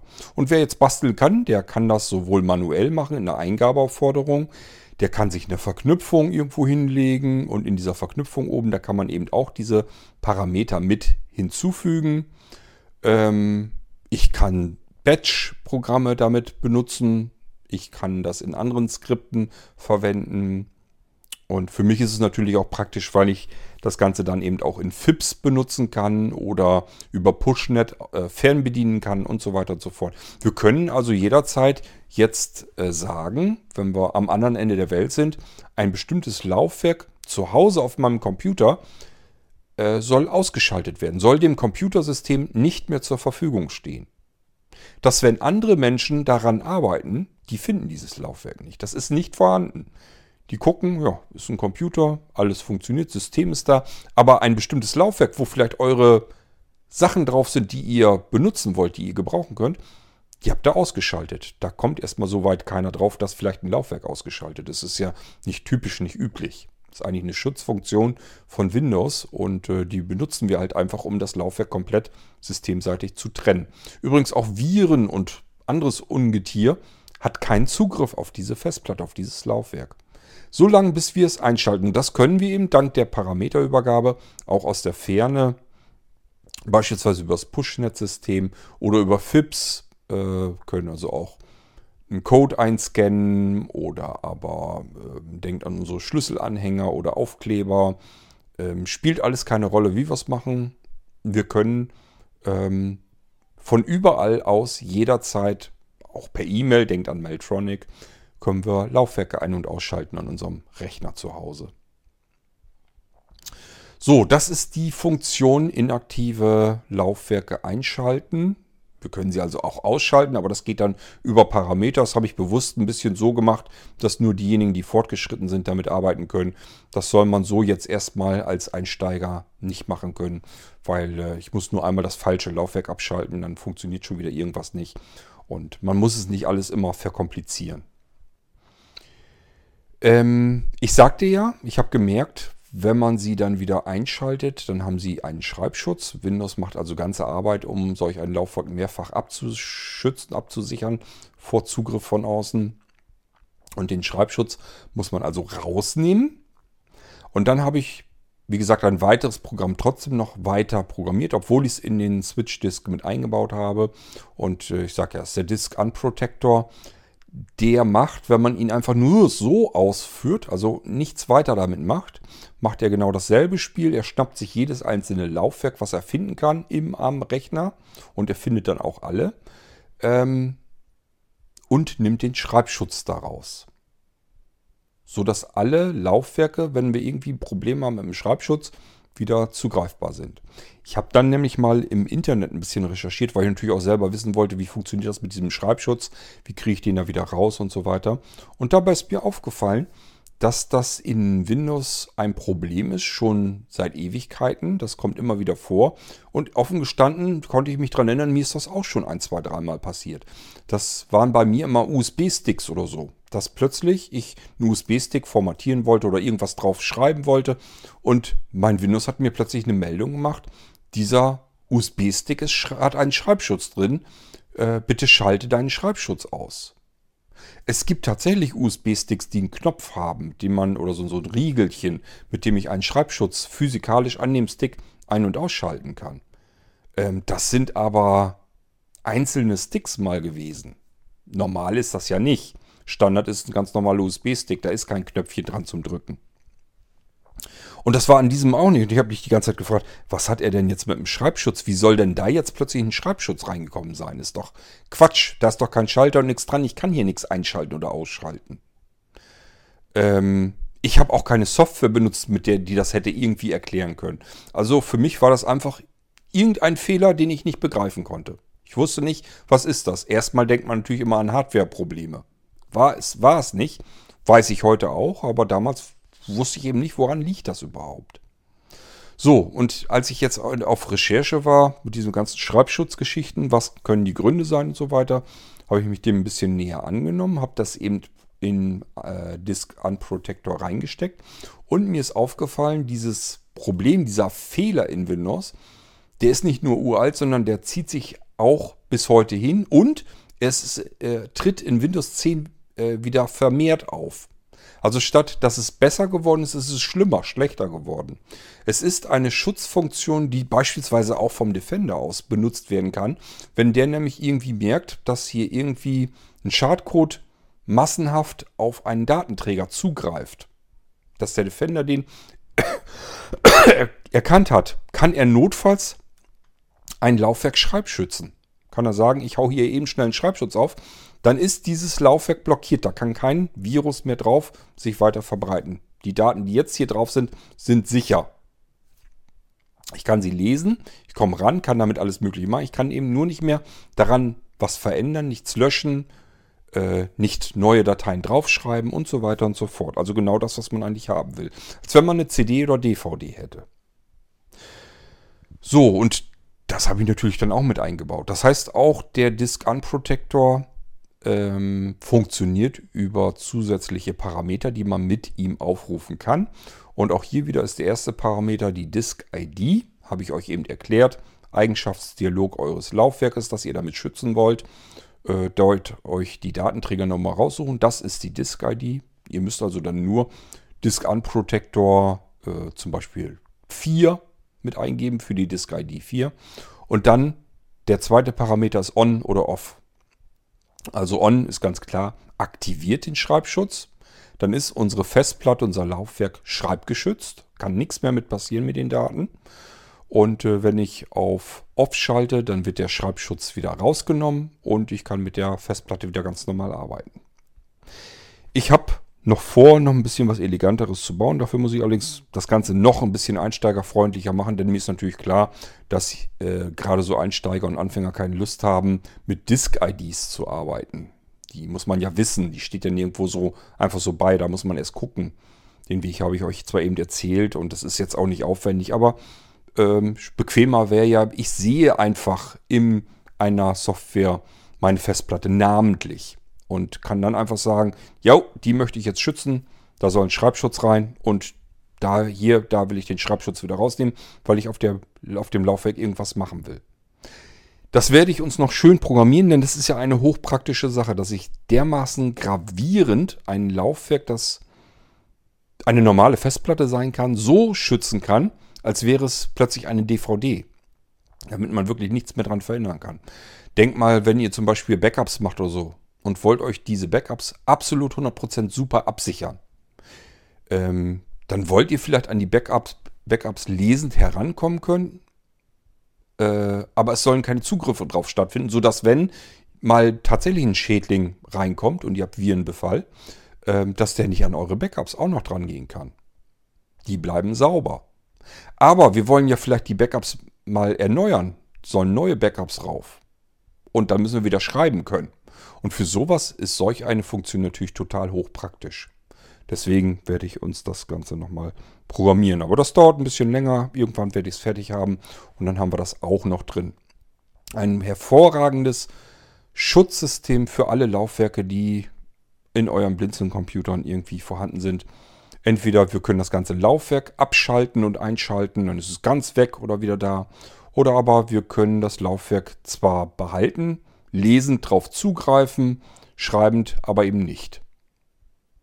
Und das funktioniert wirklich hervorragend zuverlässig, weil das noch unterhalb der Anwendungsebene ist, der normalen Windows-Anwendungsebene, äh, sodass wir ähm, ja mit normaler Software da so nichts mehr dran ändern können. Gut, ähm, die Funktion habe ich trotzdem ins V2-System noch mit eingegossen. Die heißt einfach, ähm, ich glaube, alle Laufwerke ohne Schreibschutz. Habe ich sie einfach genannt. Ich muss ja immer versuchen, mal die Funktionen so einfach wie möglich zu benennen.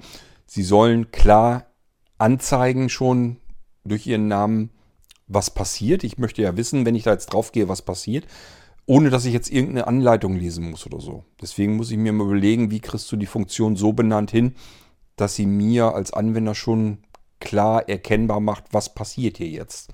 Ich denke mal, alle Laufwerke ohne Schreibschutz, ich glaube, das ist relativ eindeutig, da passiert genau das. Genauso wie eben inaktive Laufwerke einschalten. Das ist vielleicht nicht ganz so gut gewählt, aber mir ist einfach bisher auch nichts Besseres eingefallen. Ja, das sind so die neueren Funktionen auf Blinzeln-System. Dann habe ich noch eine schöne Software, den Podsauger, programmiert. Ist auch so eine uralte Idee von mir, einen Multislot ähm, Podcatcher zu bauen, der Podcast-Episoden, aber eigentlich nicht nur das, der kann alles Mögliche aus dem Internet herunterladen. Und das macht er mit parallel vielen von mir ist auch unbegrenzt vielen ähm, Download-Slots. Das heißt, ich lade etwas herunter, er macht einen eigenen Prozess auf, einen eigenen Download-Slot und der kümmert sich um den ganzen Download, wenn wir weiter mit dem Hauptprogramm eigentlich arbeiten. Ich habe bisher immer, also diesen Podsauger, den gibt es bestimmt schon zwei, drei verschiedenen Ansätzen und ich war nie so richtig zufrieden. Mir ist eine neue Art der Programmierung diesmal eingefallen, die wollte ich mal ausprobieren die funktioniert so genial, dass ich die mit Sicherheit noch öfter einbauen werde. Ich habe noch diverse Ideen, was man noch Schönes damit machen kann. Äh, da geht es wirklich einfach darum, ich muss keine Komponenten oder sowas haben. Ich muss also jetzt nicht ein, zwei Programme programmieren. Das eine ist jetzt zum Beispiel so ein Down, macht, macht diesen, diese Download-Geschichte, den Download-Slot. Und das andere ist das Programm mit der Oberfläche zum Bedienen. Sondern das gieße ich alles in ein Programm hinein und das Programm kann sich selbst unbegrenzt oft starten, selber ausführen. Und dann äh, sich selbst übermitteln, was es tun soll. Also in einem bestimmten Modus schalten, ihm übermitteln, um was es sich kümmern soll und so weiter und so fort. Das ist, als ich das, mir das eingefallen ist, das müsste doch eigentlich funktionieren, habe ich so bei mir gedacht. Äh, und habe das dann ausprobiert und dachte, meine Güte, was kann man sich das Leben einfach machen, wenn man es richtig macht? Statt dass man ähm, abgetrennte Programmteile bastelt oder Bibliotheken oder sowas, gießt man das alles in ein Programm rein und startet sich selbst einfach so oft, wie man es braucht. Das ist also wirklich eine richtig schöne Art, einmal vom Programmieraufwand her, das ist viel einfacher zu programmieren und zum Zweiten ist es viel effektiver, viel effizienter. Ähm, ich muss jetzt nicht mehr irgendwie gucken, wie ich diese Programme da zusätzlich ähm, programmiere, entwickle, aufrufe, wie ich sie kontrolliere und so weiter. Das alles kann ich gleich fertig in mein eines Programm einbauen. Ich muss auch nur ein Programm weitergeben. Die podsauger.exe kann ich so weitergeben und dann hat man alles da drinne, obwohl das eigentlich die unterschiedlichsten Funktionen drinne hat, die es selber indem es sich selbst oft genug wieder startet, einfach die jeweiligen Funktionen abruft und dann durchführt. Und jedes, jeder Aufruf hat natürlich seinen eigenen Prozess, seinen eigenen Arbeitsspeicherbereich. Äh, ist also nicht so, dass wenn jetzt zum Beispiel ein Download-Slot irgendwie ähm, kaputt gehen würde, irgendwie crasht oder sonst irgendetwas, wird es nicht die anderen Download-Slots und das Programm, das Hauptprogramm mit sich reißen, sondern es ist nur dieser, eines, dieser eine äh, Download-Prozess, der dann weg ist. Und das trotzdem, obwohl ich alles mit nur einem Programm arbeite. Also das war rein vom, von der Entwicklung her für mich total interessant, das mal so auszuprobieren und wie schön das funktioniert. Das hat mir richtig gut gefallen und ich sage, ich habe ganz viele Ideen, was ich da noch auf diese Art und Weise des Programmierens noch Schönes mitmachen kann. Ähm ja, der Pottsauger, da wollte ich noch eben drauf eingehen. Was kann der denn? Der Podsauger, mir war erstmal wichtig, dass er an einem RSS-Feed vorbeigeht. Pod, äh, Podcasts funktionieren normalerweise so.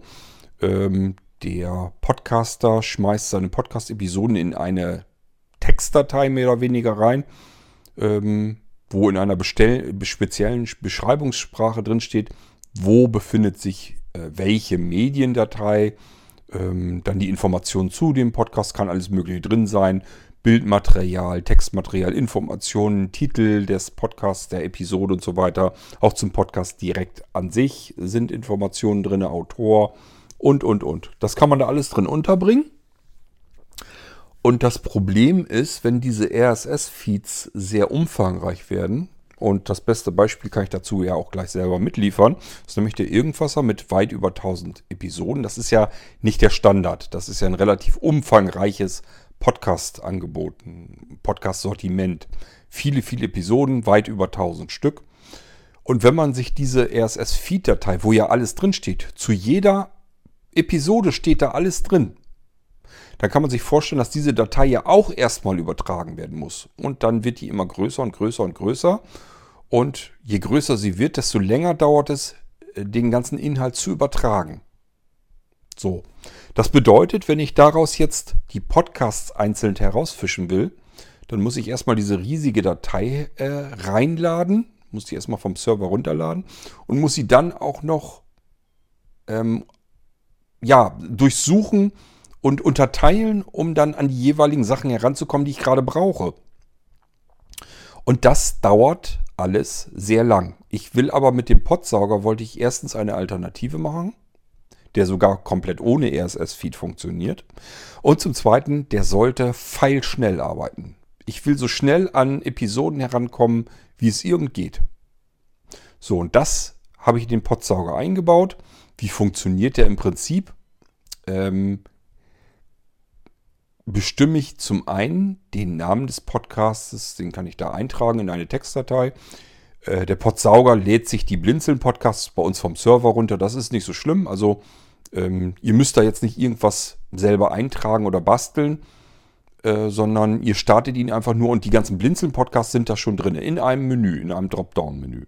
Das heißt, ja, Bauchgefühl, geistreich, irgendwas, auch die alten Kommi-Diagnose, Erblindungen, das ist da alles schon drin. Und ihr geht über dieses, über dieses, über diese Auswahlmenü, geht ihr rein, um welchen Podcast soll es gehen.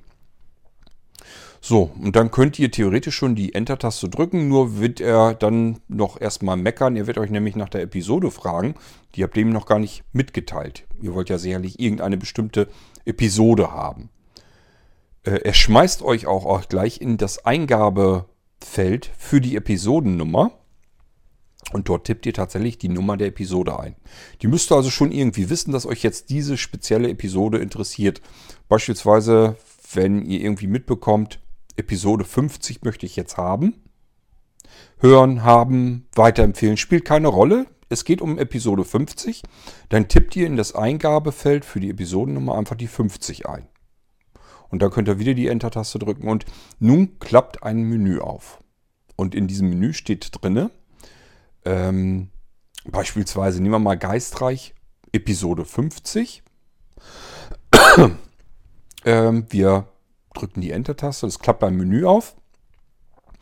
Geistreich 50 speichern. Wenn wir nur da drauf gehen, dann werden wir nichts weiter gefragt oder sonst irgendetwas, sondern es geht sofort der Download-Slot auf, der kümmert sich sofort und fängt sofort auch an, die Episode 50, also die 50. Mediendatei, die 50. Episode im Geistreich, sofort auf euren Computer herunterzuladen. Der speichert diese Episode sofort ab ohne dass wir irgendwas weiter auswählen oder eintippen oder angeben müssen, sondern es geht einfach nur, ich habe einmal auswählen müssen, welcher Podcast und dann nur noch eine Ziffer, nämlich die Episodennummer und die lädt er sofort dann runter, wenn ich nur auf Speichern gehe. Wo lädt er sie ab? Dort, wo auch unser Podsauger gespeichert ist. Es wird automatisch ein Unterverzeichnis erstellt. In diesem Beispiel Geistreich. Er nimmt also das, was in unserem Aufklappmenü drin steht, das nimmt er auch als Verzeichnis.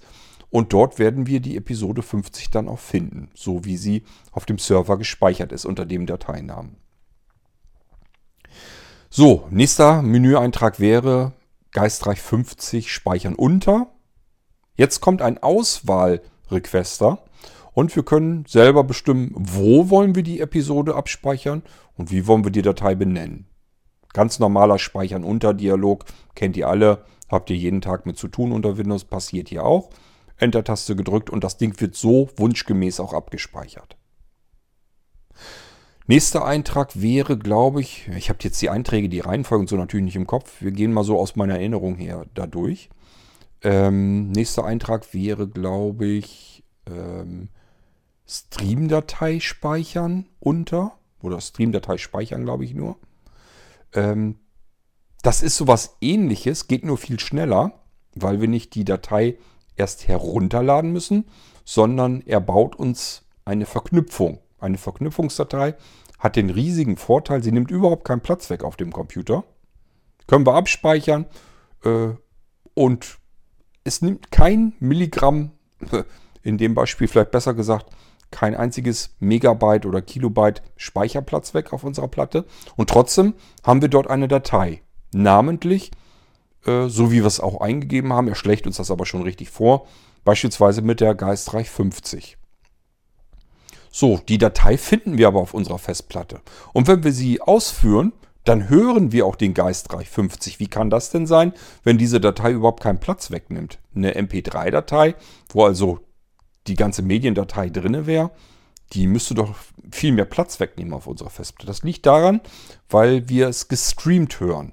Das heißt, unser Geistreich Episode 50 wird jetzt zwar abgespielt, wir hören ihn ja, der Reihenfolge noch, ist alles wunderbar. Äh, nur, sie liegt nicht wirklich auf unserer Festplatte, sondern er braucht jetzt eine Internetanbindung und streamt das ganze Ding einfach. So, und diese Streaming-Dateien, die können wir eben selbst auch abspeichern. So können wir aus jedem Podcast, aus jeder Episode, können wir uns ähm, eine Datei abspeichern bei uns, ohne dass wir den ganzen Platz dafür verwursten müssen. Allerdings brauchen wir dann, wenn wir so hören wollen, brauchen wir eine Internetanbindung. Als nächsten Menüeintrag haben wir dann ähm, Browser als Browser-Favorit speichern. Hier können wir die Episode ebenfalls als Datei abspeichern. Ähm, auch dies ist nur ein, eine Verknüpfung ins Internet hinein. Nämlich, ähm, ja, wenn wir da jetzt diese Datei ausführen, dann wird unser Browser geöffnet. Wenn wir jetzt Firefox als Standardbrowser nehmen oder Internet Explorer oder was auch immer. Jedenfalls dieser Browser wird dann auch gestartet automatisch. Und auch hier wird unsere 50. Episode vom Geistreich dort zu hören sein. Auch dies ist natürlich dann gestreamt, aber nicht äh, in unserem Media Player, sondern dann eben im Browser. Wer, das, wer lieber damit arbeitet, kann das eben auch tun. So, und dann haben wir das Ganze nochmal direkt zum Anhören. Das heißt, hier wird gar, gar nichts abgespeichert bei uns, sondern wir können gleich uns die Folge anhören. Nämlich Geistreich 50 hören, können wir draufgehen. Dann wird unser Media Player ganz normal geöffnet. Und auch hier immer der Media Player, den wir selber benutzen, der äh, für Mediendateien eben zuständig ist in unserem System. Und der streamt dann das ganze Ding wir können uns also die Folge direkt anhören. Er zieht sich das aus dem Internet, aber speichert es nicht bei uns ab, braucht also dementsprechend auch keinen Platz. So, und als nächsten Eintrag könnten wir dann noch nehmen äh, im Browser hören. Das ist das gleiche Prinzip wie eben, nur dass wir es nicht als Datei einfach so abspeichern, sondern eben einfach anhören, ohne es zu speichern. Wir können auch hier direkt Geistreich Folge 50 anhören und das Ganze findet aber im Browser statt. Dafür wird der Browser geöffnet. Dann haben wir die Möglichkeit, dass wir Geistreich 50 sozusagen für Empfehlungen oder wofür wir es auch immer benutzen wollen, also die Internetadresse zu Geistreich 50, äh, uns in die Zwischenablage kopieren lassen können. Das ist dann ganz praktisch, wenn ihr irgendwas vorhabt.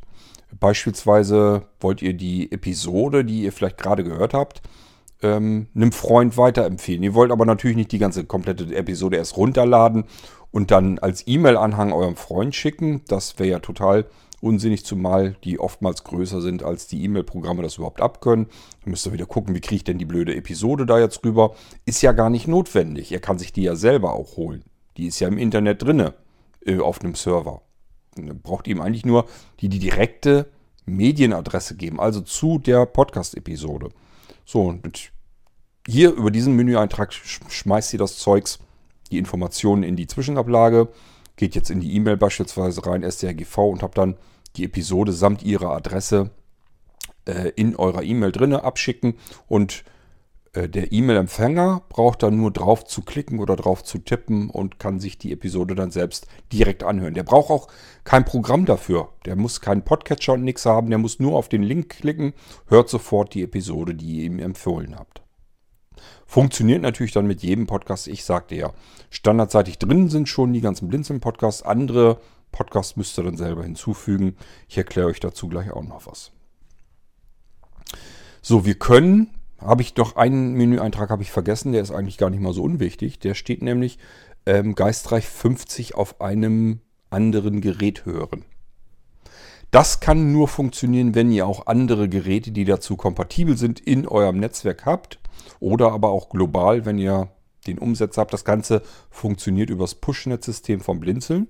Das heißt, wenn ihr jetzt einen Smart Receiver habt oder einen Smart Server, einen anderen Blinzeln-Computer, den Retro Radio Smart Speaker, ein Smart TV. Also diese ganzen Geräte, die ihr vom Blinzeln bekommen könnt. Das sind andere Geräte. Ähm, die müssen nur noch eine Erweiterung haben. Das ist aber nicht so schlimm, die gibt es kostenlos. Und dann könnt ihr an diese Blinzeln-Geräte ähm, ja, den Podcast, den ihr jetzt auf dem Podsauger da gerade ausgewählt habt, direkt wiedergeben lassen. Das heißt, wenn ich jetzt einen Smart Receiver im Wohnzimmer habe, der dort für meinen ganzen Audiokram zuständig ist, den ich benutze, um Musik, Hörspiele, Hörbücher zu hören, zum Podcast hören, zum Fernseh gucken, was auch immer. Ähm, wenn ich den im Wohnzimmer, Esszimmerbereich vielleicht schon stehen habe, dann kann ich jetzt, wenn ich im Büro sitze, an einem Blinzeln Notebook oder Blinzeln Computer, kann ich jetzt über den Podsauger, kann auch ein anderer Computer sein, Podsauger funktioniert überall. Also wenn ich irgendeinen anderen Computer habe, kann ich jetzt sagen, auf anderem Gerät hören, beispielsweise im Wohnzimmer, weil dort habe ich meinen Blinzeln Smart Receiver stehen. Ähm, beim Podsauger passiert das, äh, dass er euch nach dem Namen des Gerätes fragt. Den könnt ihr bei Blinzeln Geräten immer eingeben selber. Könnt ihr jetzt also sagen, mein Smart Receiver im Wohnzimmer, der heißt Wohnzimmer einfach. Und dann tippt ihr jetzt beim Podsauger einfach ein Wohnzimmer.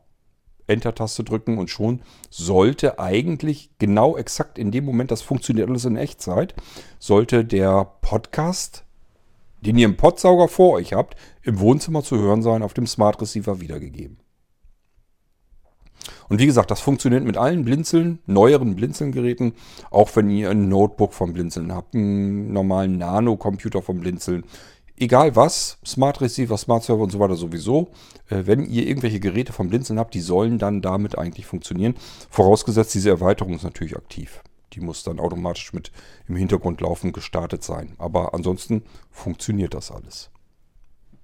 So, und ich sage ja, es gibt ja diesen Umsetzer, diesen Pushnet-Umsetzer, der von einem Netzwerk über einen gemeinsamen Speicherort in ein anderes Netzwerk übersetzt. Das heißt, ich kann dann sogar Geräte erreichen, die gar nicht in meinem eigenen Netzwerk zu Hause sind, sondern zum Beispiel auf meinem Arbeitsplatz oder in meiner Ferienwohnung oder sonst irgendwo.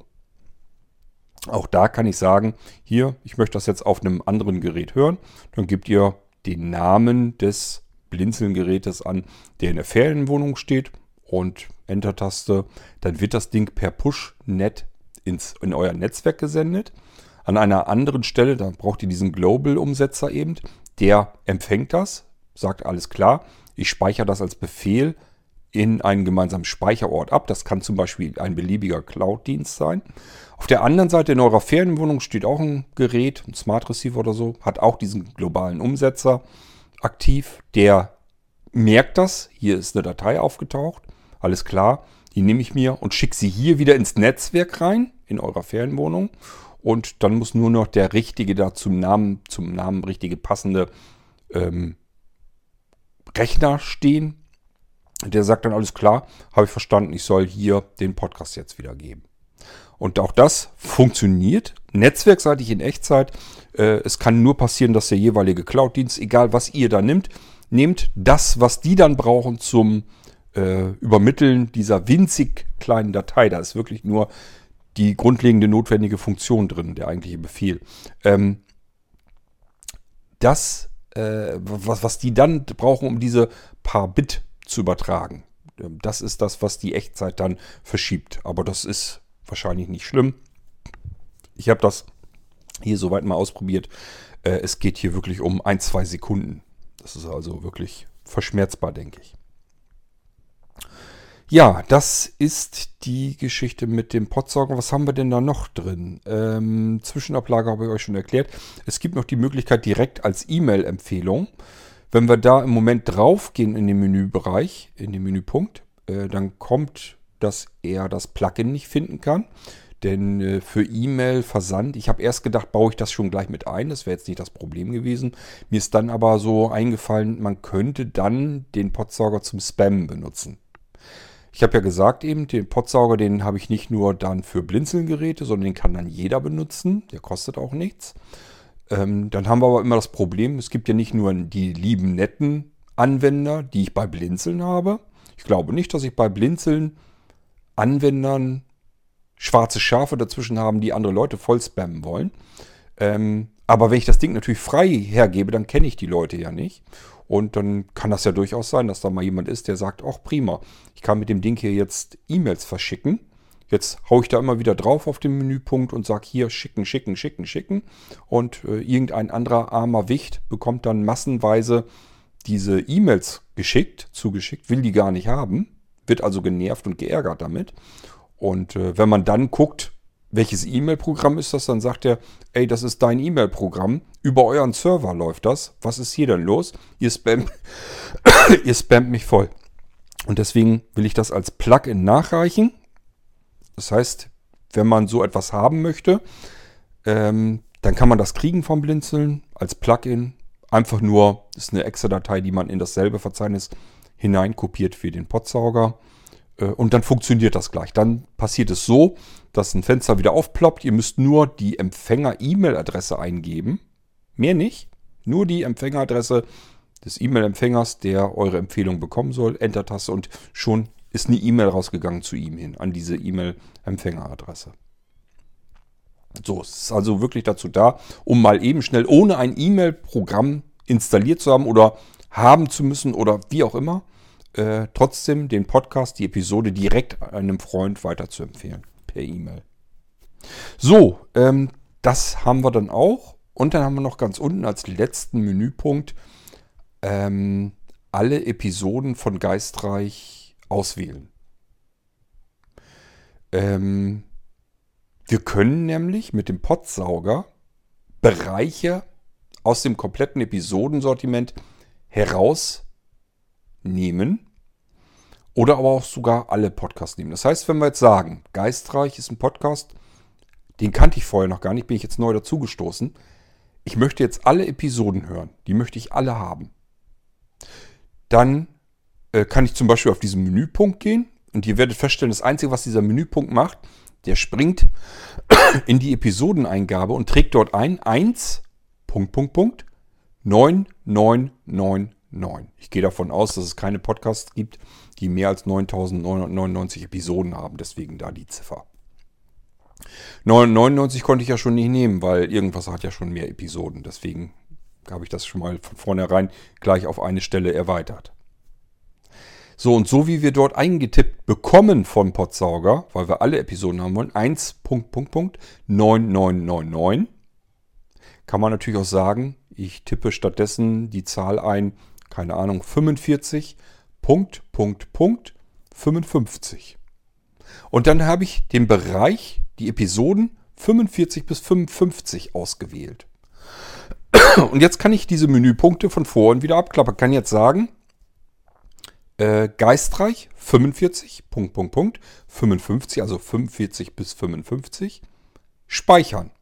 Und dann geht's los. Dann öffnet sich wieder ein Download-Slot und der lädt Episode 45 bis 55 im Hintergrund in Ruhe herunter. Ohne dass ich, uns das irgendwie im Podsauger stört. Wir können mit dem Podsauger sofort weiterarbeiten. Den interessiert das gar nicht. Der hat damit nichts zu tun. Er startet sich selbst nochmal, nur jetzt nicht als Podsauger, sondern als Download-Slot. Und dieser Download-Slot ist für sich. Der hat im Hintergrund zu tun. Ihr könnt mit dem Podsauger ganz normal weiterarbeiten. Das ist die Besonderheit des Ganzen.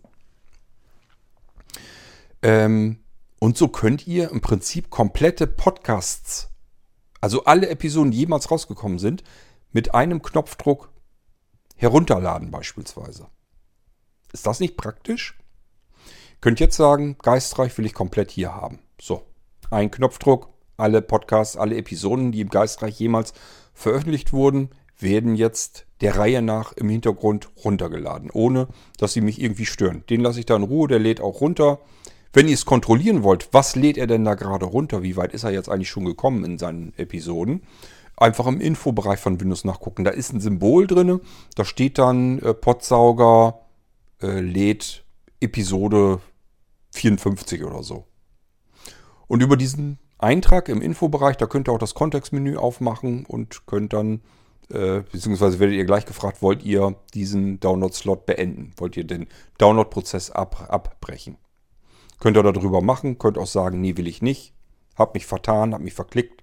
Dann ist gar kein Problem, dann lädt er einfach weiter runter. Da passiert dann nichts. So, und während unser Geistreich komplett runtergeladen wird, der ist jetzt bei na, Episode 1, hat er schon, 2 ist er immer noch am Runterladen, so lange bis er fertig ist. Das geht ratzfatz. Ist ein sehr schneller äh, Download-Prozess, der da äh, zutage kommt, äh, gehe ich schon in meinem Podsauger weiter ins Bauchgefühl zum Beispiel, rein in den Bauchgefühl-Podcast und sage mir, ja, die Podcasts will ich auch alle haben. So, und dann sage ich wieder, alle Podcasts, 1, Punkt, Punkt, Punkt, 9099, ähm, speichern. Und das ist alles, was ich tue. Jetzt wird auch der komplette Bauchgefühl heruntergeladen. Ich habe nicht einmal irgendwo eine Episode auswählen müssen. Ich musste keine Episode markieren, dass ich die jetzt runterladen will oder irgendwie explizit auswählen, sondern ich musste einfach nur sagen, speichern. Ich will den kompletten Podcast haben. Frag mich nicht nach irgendwelchen Episoden. Ich will den kompletten Podcast hier auf meiner Platte haben. Ich kann aber auch genauso gut sagen, mach mir da eine Playlist von, damit ich den streamen kann. Also wenn ich in den Menüpunkt gehe, ich möchte mir diesen Podcast gestreamt jetzt anhören, dann kann der auch ganze Podcast-Bereiche nehmen.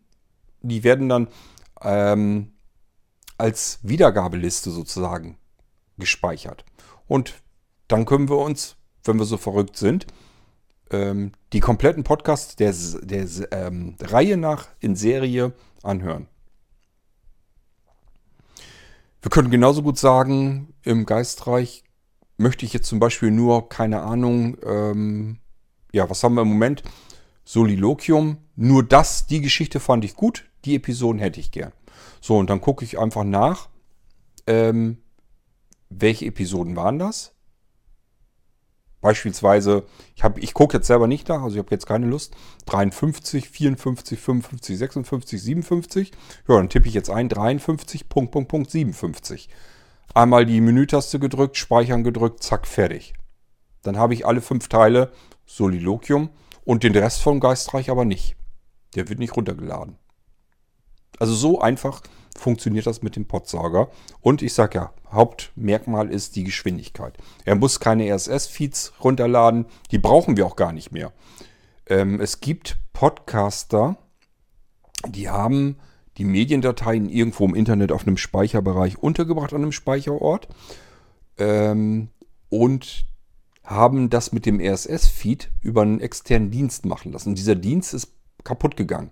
Das bedeutet, die Podcast-Episoden schlummern noch irgendwo an diesem Speicherort. Die löscht ja meistens keiner mehr. Die sind dann irgendwann in Vergessenheit geraten, die liegen da aber immer noch.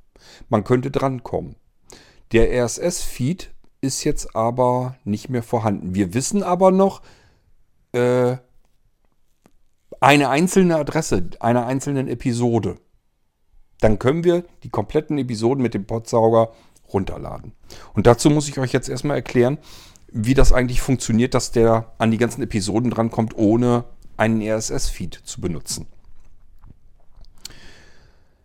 Ich sagte ja, die Blinzeln-Podcasts sind alle automatisch schon drin. Die habe ich also schon auf dem Server so als Liste rein eingetragen. Das, solch eine Liste könnt ihr euch aber auch im Podsauger-Verzeichnis selbst auch anlegen. Und zwar schreibt ihr zuerst je Zeile immer einen Podcast bitte. Ähm, vorne an. Erstmal das, was ihr im Menü angezeigt bekommen wollt. Ich hatte eben Geistreich Episode 50 als Beispiel genannt. Hier würde jetzt zum Beispiel stehen Geistreich. Mehr nicht. Geistreich ist das, was im Menü, im Aufklappmenü als Podcast-Titel gezeigt werden soll. Das können wir selber eintragen. Wir müssen also nicht irgendwas Vorgefertigtes nehmen. Das können wir beliebig dort so eintragen, wie uns das im Menü angezeigt werden soll als Podcast-Titel, damit wir wissen, worum es geht.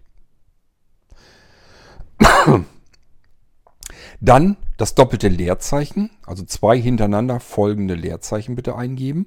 Und dahinter kommt ähm, die Adresse, wie die Mediendateien aufgeführt sind. Das ist jetzt ein bisschen schwierig euch zu erklären. Wir müssen hier mit Platzhaltern arbeiten.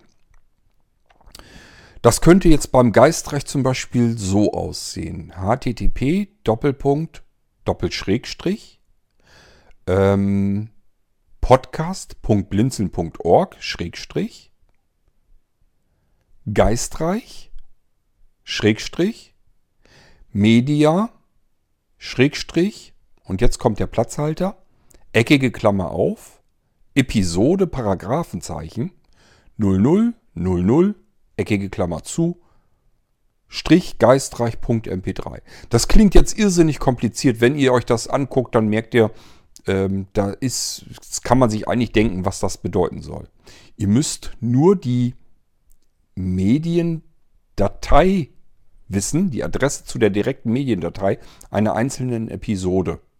Und wenn die Episoden so aufgebaut sind, wie sie bei Blinzeln sind, und das ist meistens so, dass da einfach nur die Episodenfolge drin steht und dann irgendwie keine Ahnung, irgendeine einzelne normale Datei, dann könnt ihr mit einer einzelnen Adresse sämtliche Episoden äh, handeln. Also ich sage ja, bei Blinzeln geht das problemlos. Es wird nicht mit allen Podcasts funktionieren, das sage ich auch gleich dazu.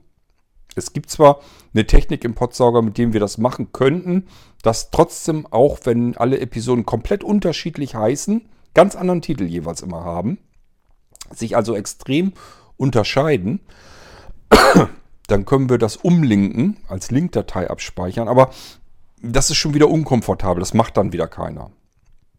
Also der Podsauger kann in erster Linie die Podcasts massenhaft runterladen in extremer Geschwindigkeit, parallel über beliebig viele Download-Slots oder auch direkt anhören, auf andere Geräte wiedergeben und so weiter, wenn die ähm, Episodenadresse im Internet äh, im Prinzip gleichlautend ist. Die darf sich eigentlich nur anhand der Episodennummer am besten verändern.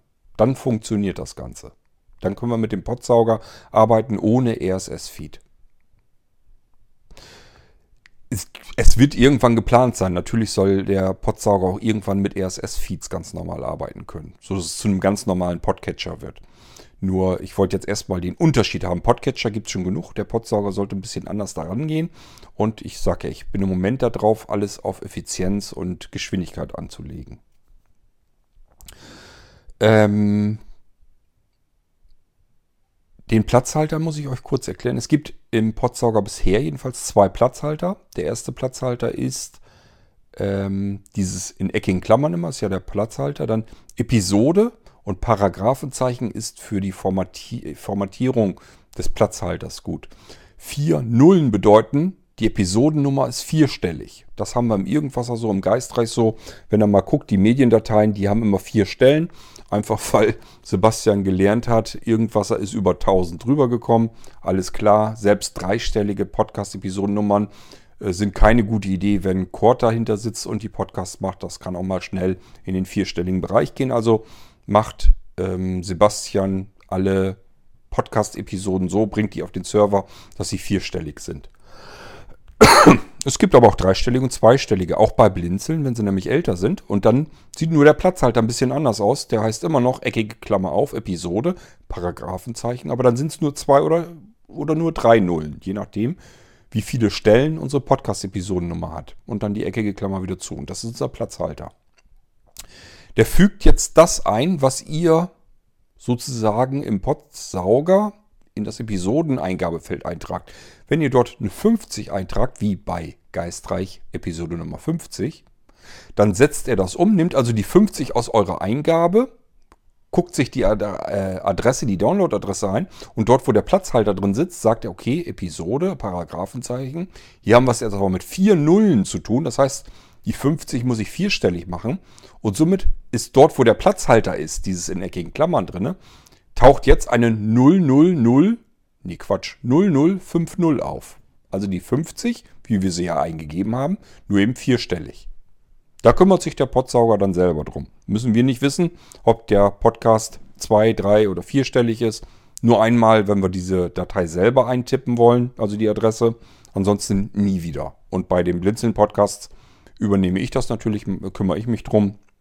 Und ihr könnt einfach den Podsauger dazu nehmen, um die Blinzeln-Podcasts herunterzuladen, anzuhören, weiterzuempfehlen. Das ist auch der Slogan des Podsaugers. Laden, hören, teilen. Das kann man mit dem Podsauger machen. Dafür ist er da. So, das sind so die Sachen, die ich in den Podsauger eingebaut habe. Was jetzt, ich bin noch in der ersten Version zugange. Was noch nicht drin ist, ist der Bereich. Das heißt, im Moment kann er noch keine Podcast-Episoden beispielsweise von 45 bis 55 äh, handhaben. Das muss ich ihm noch einbauen und dieses Umsetzen von Linkdatei auf eine andere jeweilige Adresse, das muss ich ihm auch noch beibringen. Das ist zwar alles schon vorbereitet, aber noch nicht fertig, noch nicht freigeschaltet. Und äh, das kommt dann in einer der nächsten Überarbeitungen des Podsaugers. Ja, damit haben wir den jetzt auch schon mal soweit gehandhabt. Ähm, der Podsauger arbeitet ebenfalls mit Parametern, das heißt, er wird auch wieder FIPS-kompatibel und alles sein. Wir können also auch aus der Ferne, und hier wird das auch wieder spannend werden, ihr könntet dann zum Beispiel, äh, das muss ich allerdings so dann noch einbauen, aus der Ferne mit der Mailtronic-Schnittstelle für FIPS, könntet ihr eurem ähm, Gerät, eurem Blinzelgerät zu Hause eine E-Mail schicken. Könntet dort äh, als Befehl eintragen, was weiß ich, down, nee, ähm, theoretisch könnten wir sogar sagen, ähm, Potsauger, als, als, können ja ruhig den, den Namen so beibehalten, Potsauger, äh, doppeltes Leerzeichen, geistreich, doppeltes Leerzeichen, 50. Und dann würde der Potsauger bei euch zu Hause die Episode geistreich äh, Nummer 50 schon runterladen oder er könnte euch die direkte, den direkten Link von Geistreich 50 per E-Mail zurückschicken. So habt ihr einen Vorteil, ihr habt vielleicht irgendein Gerät, womit ihr jetzt gerade Bock hättet, eine Episode, eine Podcast-Episode anzuhören. Ihr wisst aber die Adresse natürlich nicht. Ihr habt auch keinen Podcatcher, ihr könnt auch nichts nachgucken. Ihr wisst nur, der Podcast heißt Geistreich. Das, was ich hören möchte, ist Folge 50. Und das könntet ihr dann zu eurem Gerät nach Hause schicken und der kann entweder die äh, Geistreich Folge 50 für euch runterladen. Euch dann sogar natürlich auch wieder in die Dropbox schieben, wenn ihr Dropbox oder OneDrive oder was auch immer ihr da benutzt, also auf eine Cloud packen, sodass ihr aus der Entfernung dann die Episode ganz bequem herunterladen könntet, beziehungsweise direkt hören. Oder aber ihr lasst euch die Adresse wieder zurückschicken per E-Mail. Äh, das, das, kann der ja zu Hause. Der Podsauger weiß ja die Adressen, auch dann logischerweise zu Episode 50 und kann euch eine E-Mail zurückschicken und sagen, hier, kannst du darauf tippen und dann kannst du dir den Podcast anhören, ohne Podcatcher, ohne irgendeine App auf dem Telefon, mit dem ihr irgendwas mit Podcasts überhaupt zu tun habt. Das Einzige, was ihr haben müsst, ist ein E-Mail-Programm und das haben die Smartphones ja alle serienmäßig schon drin. So, ja, das ist das, was ich euch zum Podsauger dann noch sagen wollte. Das ist auch eine der neuen Funktionen sozusagen, die dann auf die Systeme mit draufkommt. Ähm, ich bin am überlegen, ob wir sie jetzt alle erstmal so weit durchgeklappert haben. Es sind tatsächlich noch mehr Funktionen, die anderen will ich euch aber noch gar nicht erzählen, weil die sich um interne Sachen dann noch eher kümmern, damit bestimmte Sachen einfach besser funktionieren oder ähm, mögliche Fehler abfangen, also Fehlbedienungen geht es da mehr drum äh, und dann das Richtige tun, wenn man das Falsche ähm, von seinem Computer wollte. Äh, das ist also nichts, was man jetzt wirklich als Funktion direkt irgendwie sinnvoll als Anwender benutzen kann. Es gibt ja verschiedene andere Sachen auch noch, die sind auf dem Blinzeln-System drauf. Die könntet ihr euch auch für eure eigenen Zwecke umbauen, umbasteln, selber benutzen. Ist ja ganz oft so der Fall. Nur, die muss ich euch dann erklären. Das sind dann erweiterte Sachen, die ihr machen könnt, auf die ihr so nicht kommen könnt. Die muss ich euch zeigen, wie es funktioniert. Ihr könnt aus eurem Blinzeln-System jedenfalls so weitaus mehr ähm, herausholen. Nur das muss euch jemand zeigen, wie es geht. Und das werde ich sicherlich noch nach und nach immer tun. Ähm, Im Moment werde ich euch mal so ein bisschen jedenfalls diese neuen Funktionen noch erstmal zeigen, damit ihr ganz normal das Zeugs alle bedienen und benutzen könnt. Beziehungsweise das wird eigentlich kein Problem sein. Es ist alles intuitiv bedienbar. Das ist eigentlich kein Problem. Äh, trotzdem, ich will es euch natürlich zeigen, damit ihr wisst, was es denn überhaupt so Schönes gibt. Gibt ja auch viele unter euch, die gar kein Blinzeln-System haben, auch kein Blinzeln-System haben wollen. Die haben ihre Computer, die arbeiten damit, sind damit glücklich und zufrieden, brauchen kein Blinzeln-System, sind aber trotzdem interessiert, was wir hier machen und was man da so Schönes machen kann. Also zuhören tun die dann trotzdem ganz gerne. Äh, ist auch völlig in Ordnung. Also ich finde das völlig äh, gut, auch wenn Leute sagen, ich schaue mal über den Tellerrand, was auf anderen Computern so los ist, was woanders so gemacht wird. Und ähm, ist ja schon interessant, was die bei Blinzeln da mit ihren Systemen da machen. Ähm, beim Potsauger ist mir noch eben eingefallen, es gibt noch eine weitere Schaltfläche, die nennt sich auch wirklich Menü. Ähm, die ist nochmal dazu da für, ich kann den Potsauger automatisch mit Windows starten lassen. Ich kann den Podcast auf dem Desktop anzeigen oder ausblenden lassen. Ich kann mir Informationen anzeigen lassen. Von dort aus komme ich auch übrigens immer in die Möglichkeit rein, dass ich mir Hilfe holen kann. Also die Support-Funktionen sind im Infobereich immer mit drin. Und natürlich kann ich da auch ganz gezielt den Podcaster wieder beenden. Ich kann ihn aber allerdings auch ganz normal mit Alte 4 oder das Schließen-Symbol im Fenster beenden. Da verhält sich der Podsauger nicht anders als andere Programme auch. Jetzt habe ich aber hoffentlich soweit an alles gedacht. Und ähm, ja, das waren so erstmal in der reinen Theorie die neuesten Funktionen, die ich euch, wie gesagt, irgendwann demnächst hier im Irgendwasser auch in Aktion natürlich wieder zeigen will. Da gehen wir dann auf alles nochmal ein.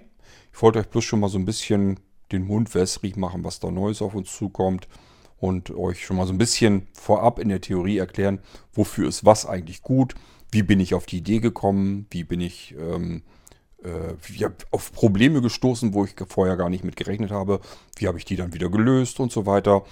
Kann man ja auch mal bringen. Äh, seht es so, wie die Episoden, die ich zum Geistreich mache, diese Drumherum-Episoden, wo ihr sozusagen nicht die Episode direkt hört, sondern wie bin ich da auf die Idee gekommen, was äh, passiert da so und warum mache ich das so und so weiter und so fort. Das gleiche kann man ja mit Software eben auch machen. Das ist mehr so das, was ich hier mit dieser Irgendwas-Erfolge eigentlich bezwecken wollte. Ich hoffe, ich habe euch trotzdem nicht gelangweilt. Ihr habt schon mal die ersten Informationen über neue äh, Funktionen auf dem Blinzeln-System. Und ich werde euch die dann demnächst in Aktion dann zeigen auf einem Blinzeln-Computer. Und ja, ich bin jedenfalls selbst der Meinung, dass das schöne, wichtige, wertvolle, sehr nützliche und hilfreiche Funktionen sind. Ähm, und freue mich schon, wenn ich euch das Zeugs dann im Einsatz zeigen kann. Bis dahin würde ich sagen, gehabt euch wohl, macht's gut. Äh, tschüss, sagt euer König Kort.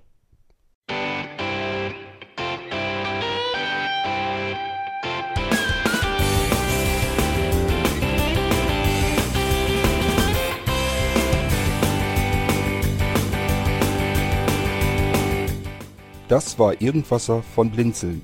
Wenn du uns kontaktieren möchtest, dann kannst du das gerne tun per E-Mail an podcast.blinzeln.org oder über unser Kontaktformular www.blinzeln.org.